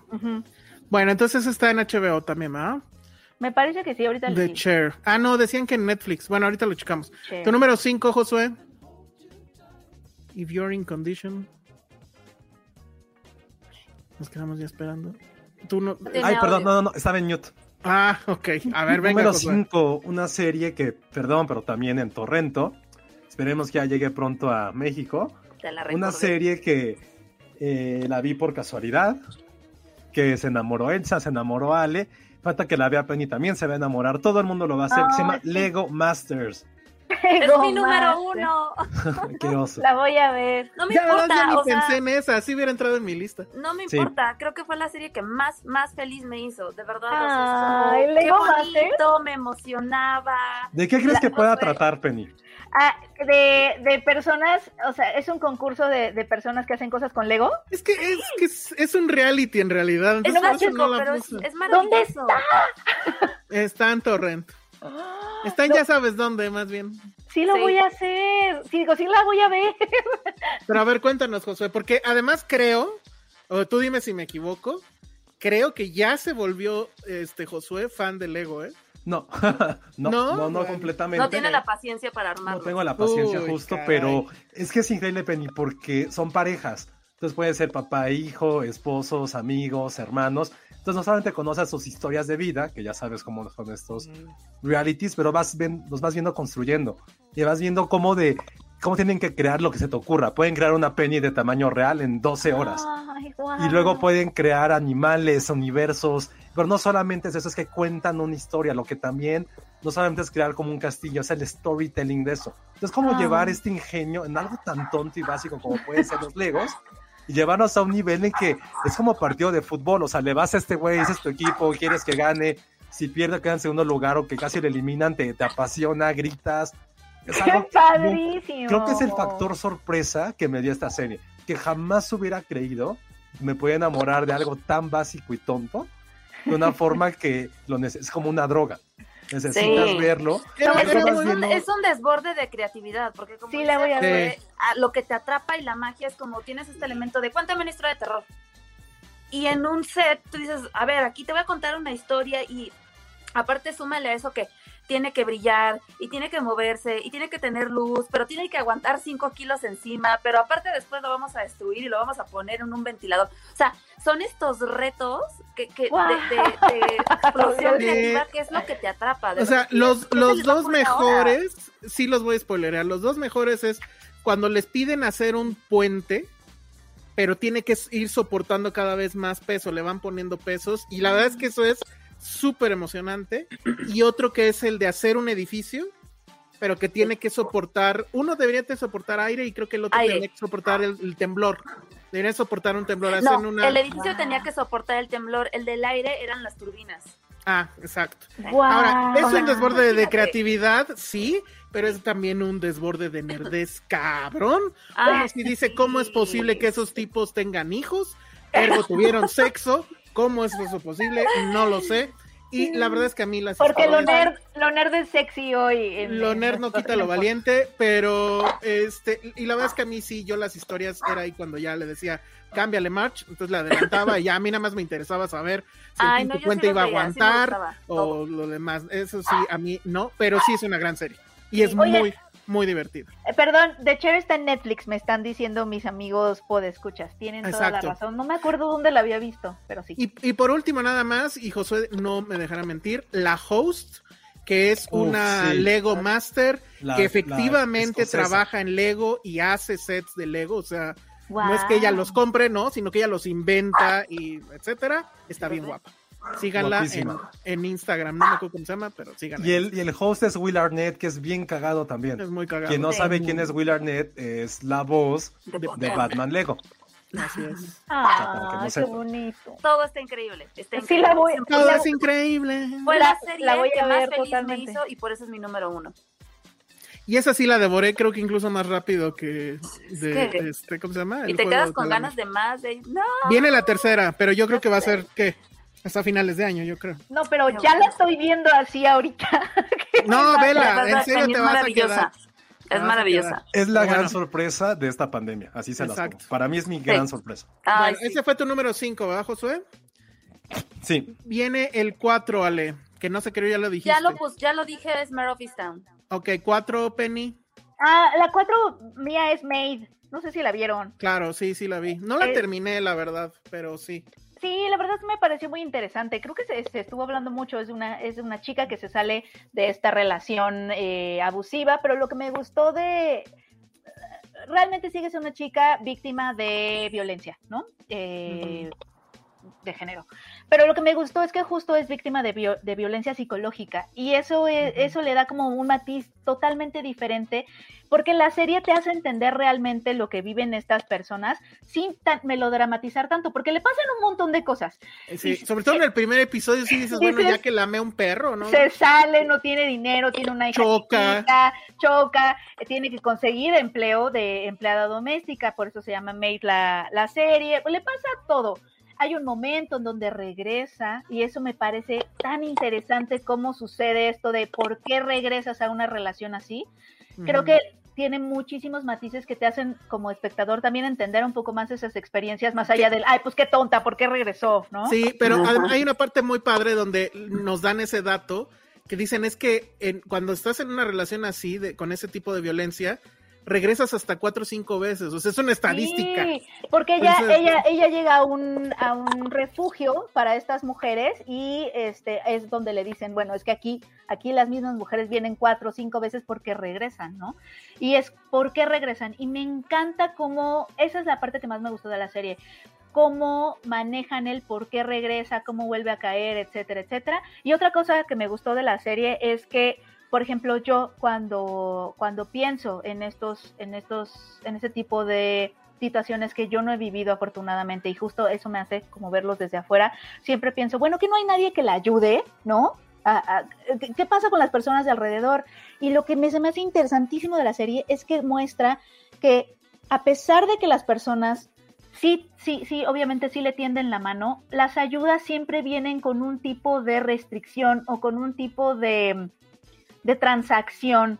Eh, no, eh, si estás en la casa de alguien, pues tienes que seguir las reglas de ese alguien y resulta que si ese alguien además está enamorado de ti, pues las cosas se complican, como que, o sea, como que no hay de otra más que- para estas mujeres y para muchas mujeres que están en esa situación que salir adelante solas, porque la ayuda siempre trae cosas eh, a- eh, pues un poco sumadas, ¿no? O sea, siempre viene Sí. con algún tipo de interés. Sí, hay, hay ahí la historia de un cuate que como que sí es el ¿cómo se ve? El aliado feminista, ¿no? Que quiere ayudarla, pero que Sí. notoriamente está enamorado de ella, pero el Y- intercambio se vuelve complicado por lo que Y, justo lo y que dice toda Penny. ayuda, y toda ayuda por a- tiene que ser temporal. O sea, eso es lo que te Ujú. hace, lo que te hace ver la serie, que estas mujeres realmente están solas. Y La esa es la- protagonista es Margaret Qualley, que yo insisto, se parece a Ale. Y lo único que sí voy a decir ya sobre esto para irnos rápido es, a Sí. mí sí me sorprendió mucho, a pesar de lo que dices de dónde están las ayudas, etcétera, hay, sí hay una red en Estados Unidos de ayuda social a este tipo de casos. Y, y yo me quedé pensando, esa mujer aquí, pues quién sabe qué hubiera hecho. Porque aquí el de Estado no le hubiera dado un centavo. Y allá con todo y las dificultades que se ve en la serie, pues medio le dan una casa ahí, pues pinche, pero bueno, es ya un techo, etcétera, ¿no? Entonces eso también dije, ok. Siento que de repente sí va un poco por lo telenovelesco, pero bueno, también Pero- me gusta. pero en la no le niegan la sexualidad. nada te, nada te, te- o sea, no, no tenemos esta música, por ejemplo, que te quiere hacer Claro. llorar, o sea, no te quiero, o sea, como que le pasan muchas cosas, pero incluso la actitud de ella no es victimista, ni, Sí. ni de victimización, eso me gustó. Muy bien, bueno, ese fue tu número Cuatro. Cuatro, cuatro. Entonces va mi número cuatro. Para mí es Scenes from a Marriage. Definitivamente eso fue un duelo de actuaciones tremendo, doloroso. Era una serie que ya para el capítulo 3 era complicado de ver. Incluso yo diría complicado de ver con tu pareja. Estuvo mucho el debate si tenía sentido que eh, trajeran o, rehicieran la serie original de Bergman y que no se necesitaba. Ya cuando, o sea, yo ya no me encanta cuando usan eso de que es que no era necesario. Mejor hablemos de si funcionó o no. Y creo que en este caso funcionó muy bien. Me gusta este cambio donde es ella la que lleva el dinero a, la, a esa casa, donde es ella la que tiene el poder, que gana muchísimo dinero, y él pues es un académico y que es, es la parte pasiva de la pareja. Creo que ese giro hace que se justifique el ejercicio de volver a, a verlo y para mí fue en serio de las mejores actuaciones que vi en la televisión este año. Entonces, bueno, Scenes from a Marriage está toda, obviamente está en HBO y sí se las recomiendo muchísimo. Creo que sí funcionaba mejor si la veías así por capítulos separados, aunque siempre te quedabas picado. Creo que es mejor a verla en Bing Watch, pero bueno, chequenla a ver cómo les va. Entonces, tu número cuatro, Josué, creo que ya lo habías dicho. Sí, es la de los solo los asesinos en un edificio. Ajá, Only Murders in the Building. Como decirlas en español como la mujer que limpia o cosas por limpiar. ah, sí, era, Ah, era- sí, qué horror eso, ¿eh? Oye, pero sí se lleva como número uno Oscar Isaac al hombre más hot del año, ¿no? Sí, totalmente. En Teresa y Dunas. ¿Y qué otra? Ah, The Card. Counter. En esas tres está muy cabrón el güey. Muy cabrón. Pero bueno, entonces eso fue La cuatro. la cuatro. La número tres, eh, Ale. Perdón, es que me estoy quedando tres. sin pila. Ah, Mi número en lo que vas y cargas. Ah, sí que, No, estoy aquí. Mm, Ok. Mi número 3, a ver si me ven, ya. sí. Mi número comiendo, 3 fue. White Lotus. Ah, muy bien. Ay. Estamos casi, estamos iguales, mi número tres también. ¿Sí? ¿También? Ay, Sí. sí, creo que me la pasé increíble También fue mi esta número serie, súper Ah, divertida. esta onda de, de este, bueno, esta historia de huéspedes y empleados de un hotel, ¿no? En la sátira de millonarios con, con caprichosos, ¿no? En donde todo obviamente va a salir mal. Eh, para mí fue una de las series más divertidas, de las mejores sorpresas. Creo que HBO se, ve- se lleva el año en series porque sí lo ha hecho increíblemente bien. Este, y bueno, digo, ya, rápido, este es mi número 3. Ok, para mí eh, el asunto pues es este humor negro fuertísimo, las atmósferas que crea el director, que ya no me acuerdo exactamente quién era, pero creo que es el mismo responsable de la película de los emojis. Entonces, ¿cómo es posible que el que escribió o dirigió la película de los emojis haga esta serie? No era tan- de, de, de Escuela El de- showrunner es el de School of Rock. de School of Rock. Ah, School sí, Rock. ajá, es el Ajá. showrunner, pero la, la dirige Mike. eh, Ah, bueno, es el mismo, es Mike White. Mike White. Sí, sí, sí. Entonces, bueno, yo no sé cómo hizo la- los emojis, pero The White Lotus le quedó increíble. Las atmósferas que tiene, cómo te, te contagia la desesperación de los personajes. Este personaje que es el, el manager del hotel, Murray Bartlett, deberían darle el Oscar a mejor actuación en serie o algo. sé Personaje del año quizá, ¿eh? Sí, totalmente. Se roba toda la serie y su final es cabrón. O sea, sí es una serie que tienen que ver. Es miniserie, creo que son, serán seis episodios, no sé, pero es de, que la tienen que ver. Es un most del 2021 y sí creo que funciona increíblemente bien, no como su mugre esa de Don't Look Up, de, de, de este asunto de, la farsa y de la sátira y, y de cómo eh, se retrata a las personas que estas personas que van a este tipo de lugares que tienen muchísimo dinero, ¿no?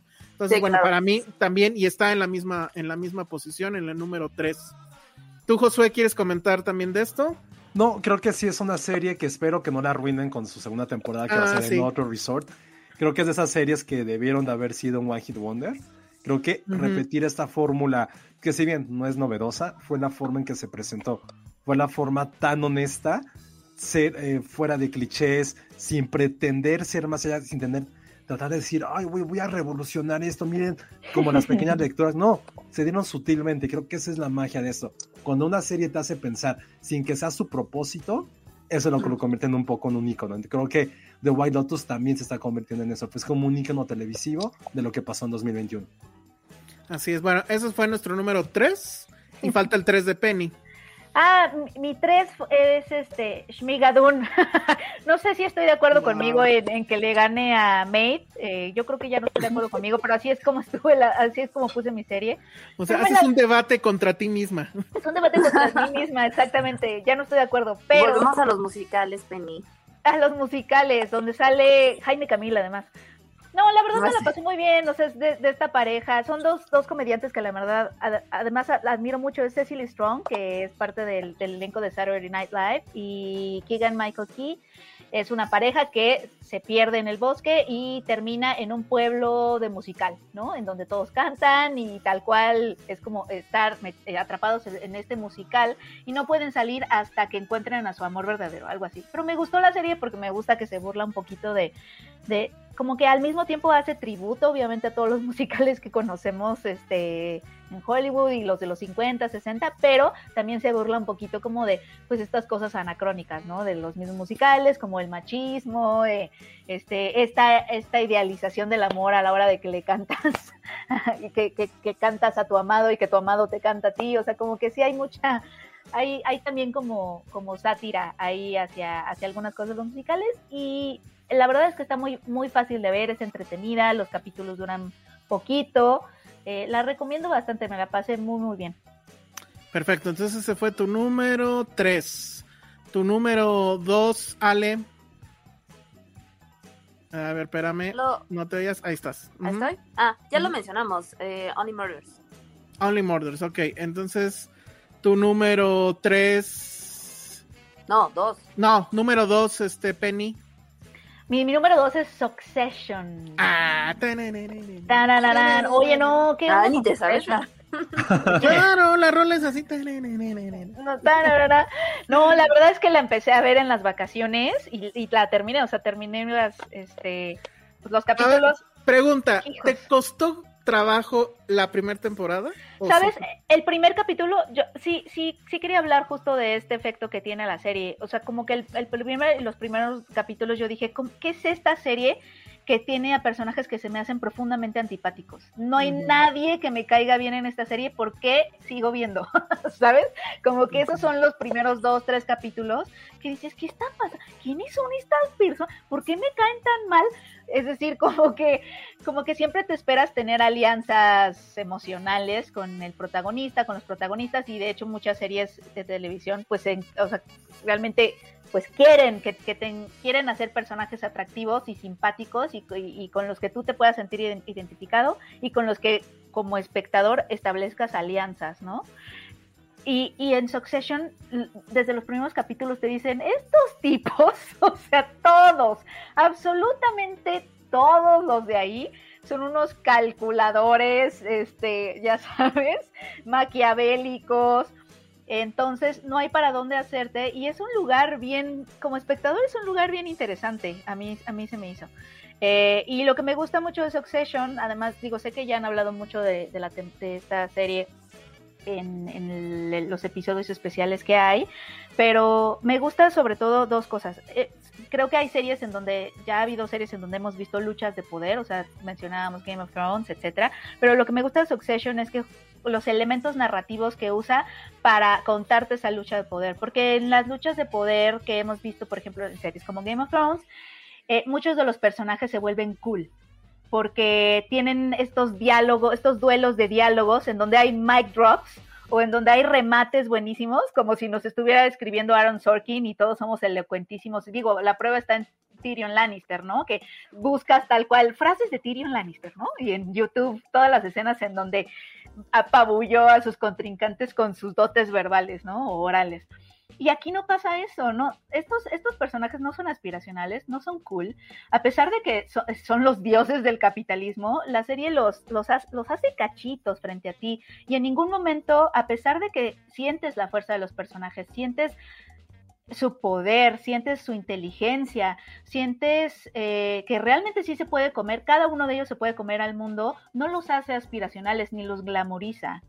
Y eso me parece bien interesante y me, parece una escritura tan fina que ni siquiera la entiendo. O sea, nuevamente, me pasó lo de Six no entiendo ni siquiera la escritura. Creo que no se puede entender la escritura de esa serie sin las actuaciones. Exacto. Eh, eso es lo que creo, porque Jeremy Strong, todos los personajes, Brian Cox, Sarah Snook, o sea, que de hecho están nominadísimos, ¿no? En todo, Globos de Oro, SAG, este, de todo y se lo merecen. Creo que está, eso es lo que más me gustó de la serie. O sea, da para hablar mucho, pero, pero eso está cañón. Sí, digo, obviamente es mi número uno. Y pues ya lo hemos dicho en los podcasts especiales que tuvimos. Si no los han escuchado, búsquenlos ahí en nuestro canal de YouTube. Para mí es una serie que hace básicamente dos cosas. Primero, hablar del poder. Y eso a mí siempre me va a fascinar. Pero justo como dijo Penny, no habla desde un punto de vista glamoroso. Es decir, vemos a estos personajes que son ultra ricos, pero no los vemos en un auto lujosísimo. Sí sabemos que visten carísimo porque hay una cuenta de Instagram que te va diciendo toda la ropa que traen y cuánto cuesta para que te sientas el más miserable de la vida, porque evidentemente un suéter como el que traigo ahorita jamás lo traerían ellos, ¿no? O sea, todo lo que cuesta mi guardarropa es unos zapatos de ellos. Pero el tema más bien es, o sea, aparte de eso, son las actuaciones. O sea, si buscan, si les gusta ver actuaciones que te dejen eh, en shock, que te dejen fascinado, que te dejen pensando en mil cosas, es, es, la serie que tienen que ver es Succession. O sea, lo había comentado ya con, amigos, es, llega un momento donde ya ni siquiera te importa lo que están diciendo, sino el asunto es cómo reaccionan, cómo lo dicen. Es que ni siquiera me puedo acordar de una frase, ¿sabes? O un punchline, o un remate. El punchline, obviamente, pues es fuck off, ¿no? Que es la, la muletilla. Pero aún así no lo sientes como un mic drop, ¿sabes? Exacto. y sí logran que eh, eh, esta furia de algunos de los personajes, como por ejemplo Logan, sí te la transmiten y sí te dé miedo ese personaje, ¿no? O sea, también lo he dicho N veces, es Daddy Issues la serie. Y si ya lo ven desde ese ángulo, es una serie súper peligrosa porque en serio les va a recordar cosas que han pasado con su papá, estoy seguro. Entonces, bueno. Y eso que mi papá es un osito de peluche, pero yo sí he notado muchas cosas que digo, ah, caray, ah, caray, sobre todo en la relación que tiene Logan con Chauvin, ¿no? Que es su hija, y que no la entiende. O sea, no, no, no, no, no, no sabe, ella se comunica de forma diferente, porque además ella ha estado un poquito fuera de la compañía, eh, estaba en la política, entonces la forma de, operar de ella es diferente a lo que él conoce, y él no la entiende, nada, nada, pero cero. Y, y, sí, la forma en cómo muestran a las mujeres también es muy, muy interesante. Pero bueno, de esta serie es que desde el minuto, primer segundo que inicia, que es obviamente la rola, y esa video de entrada, pues ya estás ahí, ¿no? De esas que jamás le darías skip intro, jamás. No, le das skip intro, sí es cierto. Pero bueno, entonces ese fue mi número uno, fue tu número dos, Penny. Mi número dos es eh, The Beatles Get Back, el, la serie documental, por eso está aquí, porque es serie documental de Disney sobre este documento que, en, bueno, le dan a Peter Jackson para que son más de 60 horas que él se chutó en la pandemia y hace este documental, serie documental de 8 horas que, eh, bueno, pues ya lo hemos comentado, a mí me parece que es un documento histórico, es pues, ver a cuatro genios componiendo y desmitificando aparte esa cosa que todos creíamos que, en el Let Be o cuando estaban haciendo el Let Be, que es este, el, el caso, ellos estaban ya súper peleados y que ya estaban al borde de la separación sí hay momentos donde se pelean, hay momentos donde se reconcilian, hay momentos donde un- unos de ellos, este, creo que fue George Harrison el primero en decir, saben que ya me voy del grupo, pero Ah. regresan, vemos como la relación con las esposas, como ellos, eh, McCartney está componiendo Let It Be y su esposa y no están echando el chisme allá, cuando dices, güey, está componiendo Let It Be, o sea, es una cosa loquísima. La secuencia final, que es la del, la del, la- el, ¿cómo se llama? El, el concierto en la azotea, que nunca la habíamos visto completa y que bueno, además en Disney Plus, que es donde está la serie, se las recomiendo muchísimo en 4K porque se ve impresionante. Eh, Peter Jackson hizo un trabajo de restauración loquísimo que incluyó inteligencia artificial, etcétera. La cinta se ve como si lo hubieran filmado ayer.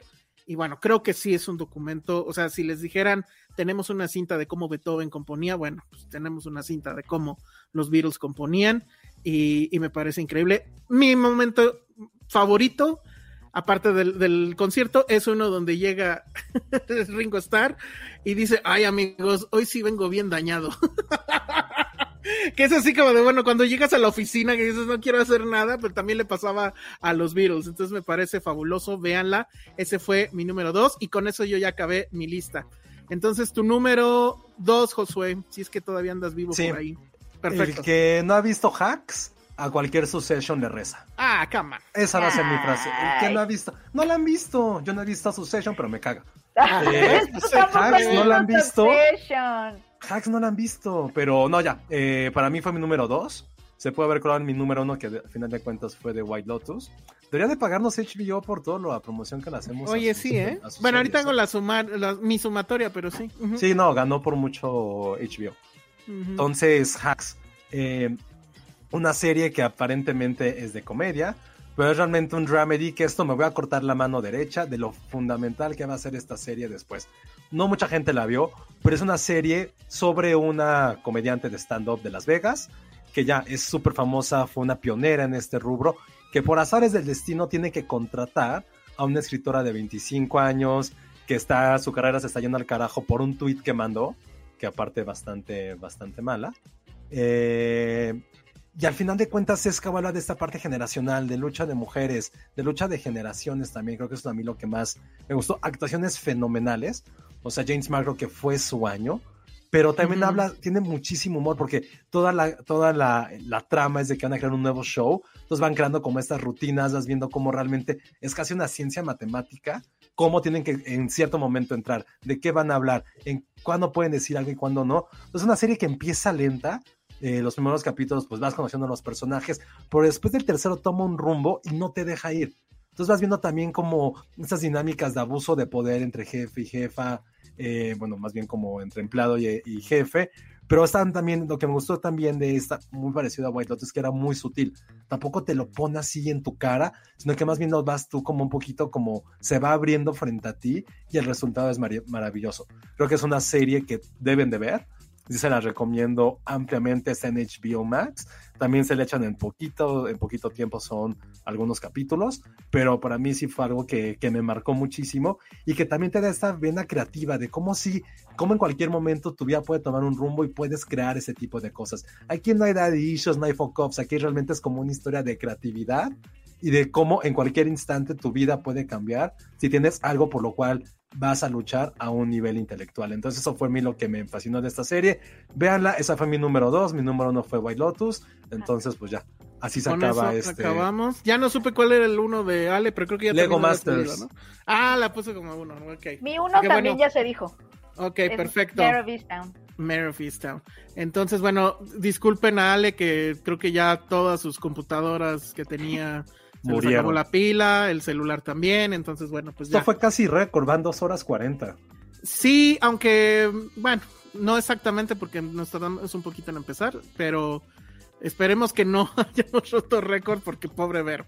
Entonces, pues ya vámonos, porque si no, nunca Sí. nos dice, Ale, compré el libro de Mi Nalina de Harry Potter que recomendaste para mi novia lo dejé escondido en su casa y estoy a minutos de llamarle y darle la sorpresa por su cumple. Oh, eh, Wow, supongo que tu bravo. novia no ve el programa, entonces Qué está muy bien. bonito novio, Dimitri. Pero qué Sí. mal novia que no nos ve. Ajá, exacto. Córtala por eso. Bueno, entonces ya con eso nos vamos. Redes sociales, Penny. Arroba Peña Oliva. Arroba Josué Corro. Ok, yo soy el Salón Rojo y nada más quiero mandar algunos saludos. Bueno, a Jack Fan, pues ya eh, es- vieron o escucharon que eh, anda todavía con COVID, lleva ahí un rato. Le mandamos un saludo. A. Cintia Salmerón también, porque ella, eh, pues recuerden ustedes que es nuestra Wikipedia y también eh, desgraciadamente está con COVID.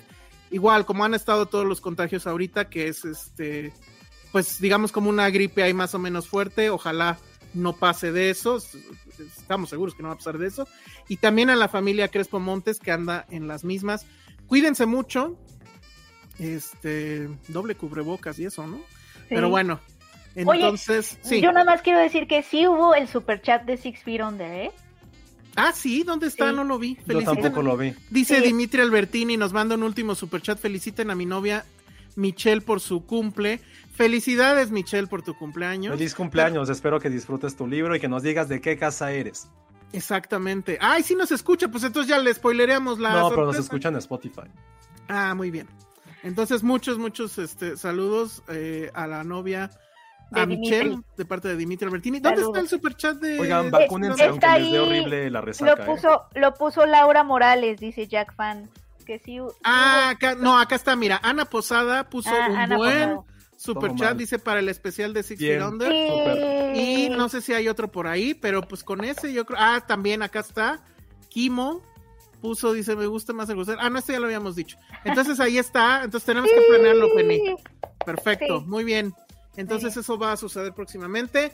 Recuerden para los que nos están viendo en vivo que en el podcast en audio vamos a poner al final cuál va a ser la primera pregunta para ganarse eh, lo que tenemos de Ghostbusters. Muchas gracias a Hasbro y a Sony eh, Pictures por estos regalos que son para ustedes. Y ahora sí, ya nos vamos. Oigan, nada Hasta más luego. tenemos ¿Mm? boletos para la función la próxima semana de Benedetta por Tulip Films, pero esa va a salir en redes. Entonces, la película que ahí Elsa la vendió como monjas lesbianas No.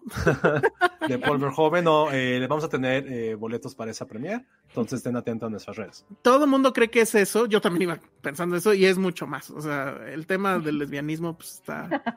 Sí, pero la verdad sí hay, Son Es Verhoeven. sexuales. hay muchos desnudos, hay mucho pecado, hay mucho sexo, obviamente. ¿Hay, hay, ¿Hay chostos?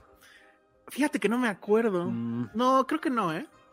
Oigan, yo, yo preferiría que nos hubieran puesto superchats para Euforia, que está más en fenómeno, pero está bien lo que, lo que el cliente pida. Lo que el cliente pida. Aunque Por cierto, ya para mal. irnos, por estar hablando de pitos, viste que se metió una cuenta de porno en el chat, pero bueno, Pero ¿cómo nos escuchará? no sé cómo ¿Tendrá detectó, fotos pero nuestras? a lo mejor. bueno, y con esa, con esa duda terrible nos vamos. Adiós. Mira, Penny Bye. puso una cara que bueno. Adiós, bye. Vacúnense. Sí, por favor, vacúnense. Bye. Bye.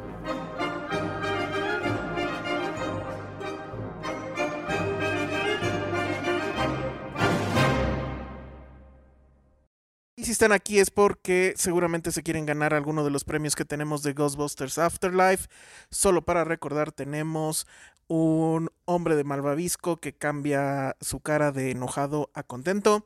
Tenemos el Monopoly de Ghostbusters oficial, que además tiene un botón donde le oprimen y se escucha la rola. Tenemos una figura de Gozer de la nueva línea de figuras de Hasbro, que está increíble. Y tenemos, si mal no recuerdo, pósters. Tenemos 10 pósters. Entonces, bueno, básicamente los 10 primeros que eh, participen, pues se van a llevar al menos un póster. Y la primera persona que conteste las tres preguntas que vamos a hacer va a elegir cuál de estos premios se quiere llevar y así sucesivamente hasta que ya no quede ninguno más que los pósters. Entonces, sí quedó claro, espero que sí. Vamos a hacer tres preguntas. La primera la voy a hacer a continuación. La segunda la vamos a hacer en Instagram este fin de semana. Y la última va a salir el lunes próximo en nuestra cuenta de Twitter, obviamente arroba Filmsteria y arroba Filmsteria en Instagram también. Entonces, bueno, vamos con la primera pregunta y esa es, El director de Ghostbusters Afterlife había salido antes, tuvo un cameo en alguna de las otras películas de los cazafantasmas. ¿En qué película sale el director de Ghostbusters Afterlife? Entonces, bueno, guarden esa eh, pregunta o esa respuesta más bien. Y al final, ya que tengan todas, me las tienen que mandar a elsalonrojo.gmail.com con eh, el subject Ghostbusters y, o quiero juguetes de Ghostbusters y que me digan cuál de los juguetes que tenemos es el que se quieren, se quieren llevar, ¿vale? Bueno, entonces, pues eso es todo, pero, pero, pero, pero, ya que están aquí, no se vayan, quédense porque les quiero comentar una cosa que está increíble. Resulta que este fin de semana el, el, estreno fuerte evidentemente es Spencer y de ello ya hablamos muchísimo en el podcast, como seguramente ustedes ya escucharon. Pero esta semana también llega a salas una película que me parece que es absolutamente notable. Se llama, se llama Silent Night en, en, en inglés, su título original. Eh, me parece que aquí en México le pusieron La Última Noche. En realidad debería llamarse Noche de Paz, si la traducción fuera correcta. Porque Silent Night es justamente esa tonadita de esa canción clásica de, Navidad, Noche de Paz, Noche de Amor. En inglés es Silent Night, etcétera, etcétera. Pero bueno, entonces ¿de qué va la película? Estrictamente hablando, se trata de una película de Navidad.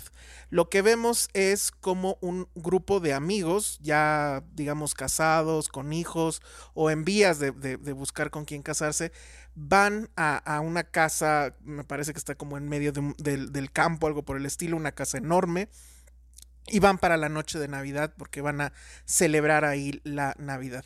Y empieza como cualquier película de Navidad tipo Hallmark, ¿no? Incluso. Es decir, eh, escuchamos obviamente villancicos o canciones navideñas está este tema de, son, no son estrictamente familias, son amigos, pero de todas maneras van con sus parejas y algunas de las parejas pues obviamente van un poco a la fuerza, porque qué flojera pasar la Navidad con fulano de tal que ni conozco, etcétera. Algunos otros eh, pues sí van animados y están entusiasmados. Están los niños y el, eh, bueno, pues digamos que el protagonista en realidad, que es eh, el niño que se llama Roman Griffin, Ustedes seguramente lo recuerdan por Jojo Rabbit.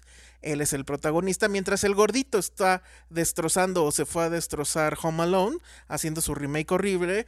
Roman Griffin eh, lo hace increíble en esta película. Y bueno, eh, la mamá de Roman Griffin es Kira Knightley. Está por ahí Annabelle Wallis, que no sé si la recuerden. En fin, el, reparto está muy bien, pero obviamente los que más eh, reconocemos es a Kira Knightley y a Roman Griffin Davis. Entonces, bueno, pues ya finalmente se reúnen e insisto, todo va como si estuviéramos viendo la típica película navideña donde eh, pues algunas partes de la familia sí se lleva bien, otras partes no, eh, etcétera. Hasta que nos damos cuenta, y no sé si esto viene en el trailer, entonces no quiero spoilerearlo, pero eh, es importante, pues, nos damos cuenta que hay algo allá afuera que está, digamos, amenazando a toda la población.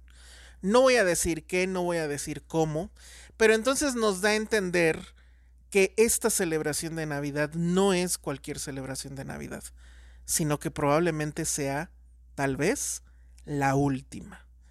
Y la verdad es que ese simple dato hace que obviamente todo se, se, se, vuelva de cabeza y que la película cambie radicalmente de pasar de una película de Navidad normal a una película que nos va a, provocar pues sí cierto terror, incomodidad, eh, cierto sufrimiento porque además vamos, lo estamos viviendo más o menos ahorita con la pandemia y los contagios como están, etcétera. Me hubiera encantado ver esta película en Navidad, que seguramente en Estados Unidos sí salió por esas fechas, aquí bueno, pues apenas está llegando. Pero me parece que es absolutamente brillante, el planteamiento es oscuro, eh, tétrico, eh, incómodo, las actuaciones de los niños están fabulosas. La actuación principalmente de Roman Griffin Davis, el niño de este Jojo Rabbit, eh, me parece que es absolutamente notable.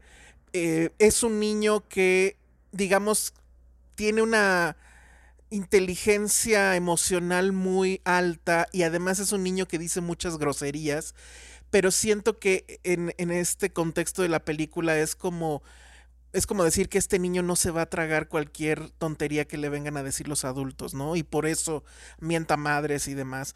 Hay una escena donde finalmente él está casi gritando porque debería de haber un adulto ahí, porque efectivamente toda esta familia o este grupo de amigos no se comporta del todo como adultos.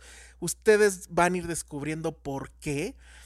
Y la verdad es que me pareció fabulosa. Sé que muchas personas estuvieron durante o llevan varias semanas eh, diciendo que Don't Look Up es una gran película porque es la gran este, sátira de, y la crítica hacia el gobierno y la gente que no entiende sobre la, el, el, calentamiento global o la pandemia o lo que sea. A mí me parece que es una película completamente obvia, completamente eh, eh, simplona, inocua. Es lo opuesto a Silent Night. Silent Night es justamente esa sátira obscura que necesitábamos o que merecíamos. Es, insisto, una película incómoda, probablemente a diferencia de, de, Don't Look Up, que te deja con una sonrisa y te deja así como con el abrazo de, ay, yo soy bueno, yo sí hago caso a, a lo del calentamiento global, etc. Aquí estamos hablando de otro mundo donde eh, no, a lo mejor es un poco spoiler, pero la esperanza ya es este, poca. Y también hace una crítica al gobierno y también hace una crítica a los que no, eh, digamos, no creen en estas cosas. Y también es un poco una lucha de, híjole, en realidad todo está tan perdido, no hay esperanza realmente o puede haber esperanza, no lo sabemos. A mí me pareció que esta realmente te remueve cosas, te hace pensar cosas y no es como Don't Look Up que es más de ay, abracémonos los que somos buenos porque pues por lo menos nos moriremos pero con la conciencia de que fuimos buenos, ¿no? Es, aquí no pasa eso, aquí es una cosa mucho más oscura, mucho más perturbadora, se las recomiendo muchísimo, además tiene la gran ventaja de que dura solamente una hora y media, cosa que ya es rara en el cine, porque ya saben, hasta Don't Look Up duraba como dos y media o no sé, así de ya mátenme, no, aquí eh, es muy corta la duración, pero la verdad es que todo momento te mantiene en esa tensión de no saber exactamente qué está ocurriendo y de cómo poco a poco se van a ir revelando diferentes cosas. Entonces, bueno, perdón porque este extra ya duró muchísimo, pero no sé si Josué o Ale vayan a darle una oportunidad a Silent Night. Ojalá sí. Porque sí creo que es una de las películas importantes de este año. Esperemos que para diciembre no se nos haya olvidado. Y espero yo que sí sobreviva a la lista de las mejores del año. Porque realmente me parece que es notable. Y, y que viene mucho a lo que estamos viviendo ahorita. Eso también le suma a la oscuridad y le suma este cierto terror que provoca la película. Pero bueno, brillante. Y ya último dato de la cinta. La, película es la ópera prima de la directora Camille Griffin. Y si ustedes están preguntando, ¿tendrá algo que ver con Roman Griffin? Bueno, pues resulta que la directora es la mamá de este niño. Y bueno, pues la verdad es que es increíble la dupla de ellos, ¿no? Porque la película es muy buena, él actúa increíble y yo supongo que ha de haber sido gozoso dirigir a su propio hijo y además dirigirlo em, diciendo tantas peladeces, ¿no? En la pantalla grande y demás. Entonces, bueno, se les recomiendo muchísimo. Está en salas y yo sé que justo la ironía de todo esto es que ahorita ir a una sala, pues creo que sí es peligroso, no sé lo que dirían los demás, pero yo sí creo que es peligroso. Entonces, mi recomendación creo que sería doble cubrebocas, careta tal vez pero búsquense una función donde haya poca gente. Lo bueno es que la película dura muy poco, hora y media. Entonces, bueno, ahí está. Mm, si pueden, verla en sala. Si se sienten seguros, véanla en sala. Y si no, bueno, pues esperen, seguramente va a llegar a streaming en algún momento, pero no la dejen pasar de una u otra forma porque es una gran, gran película. Se llama Silent Night, la última noche. Y bueno, pues con eso ahora sí ya acabamos este kilométrico podcast. Perdón, Vero. Pero ya, no lo vamos a hacer más. Te lo juro que no. Bueno, ahora sí ya me voy. Adiós. Bye. Dixo presentó Filmsteria con Penny Oliva, Alejandro Alemán y Josué Corro.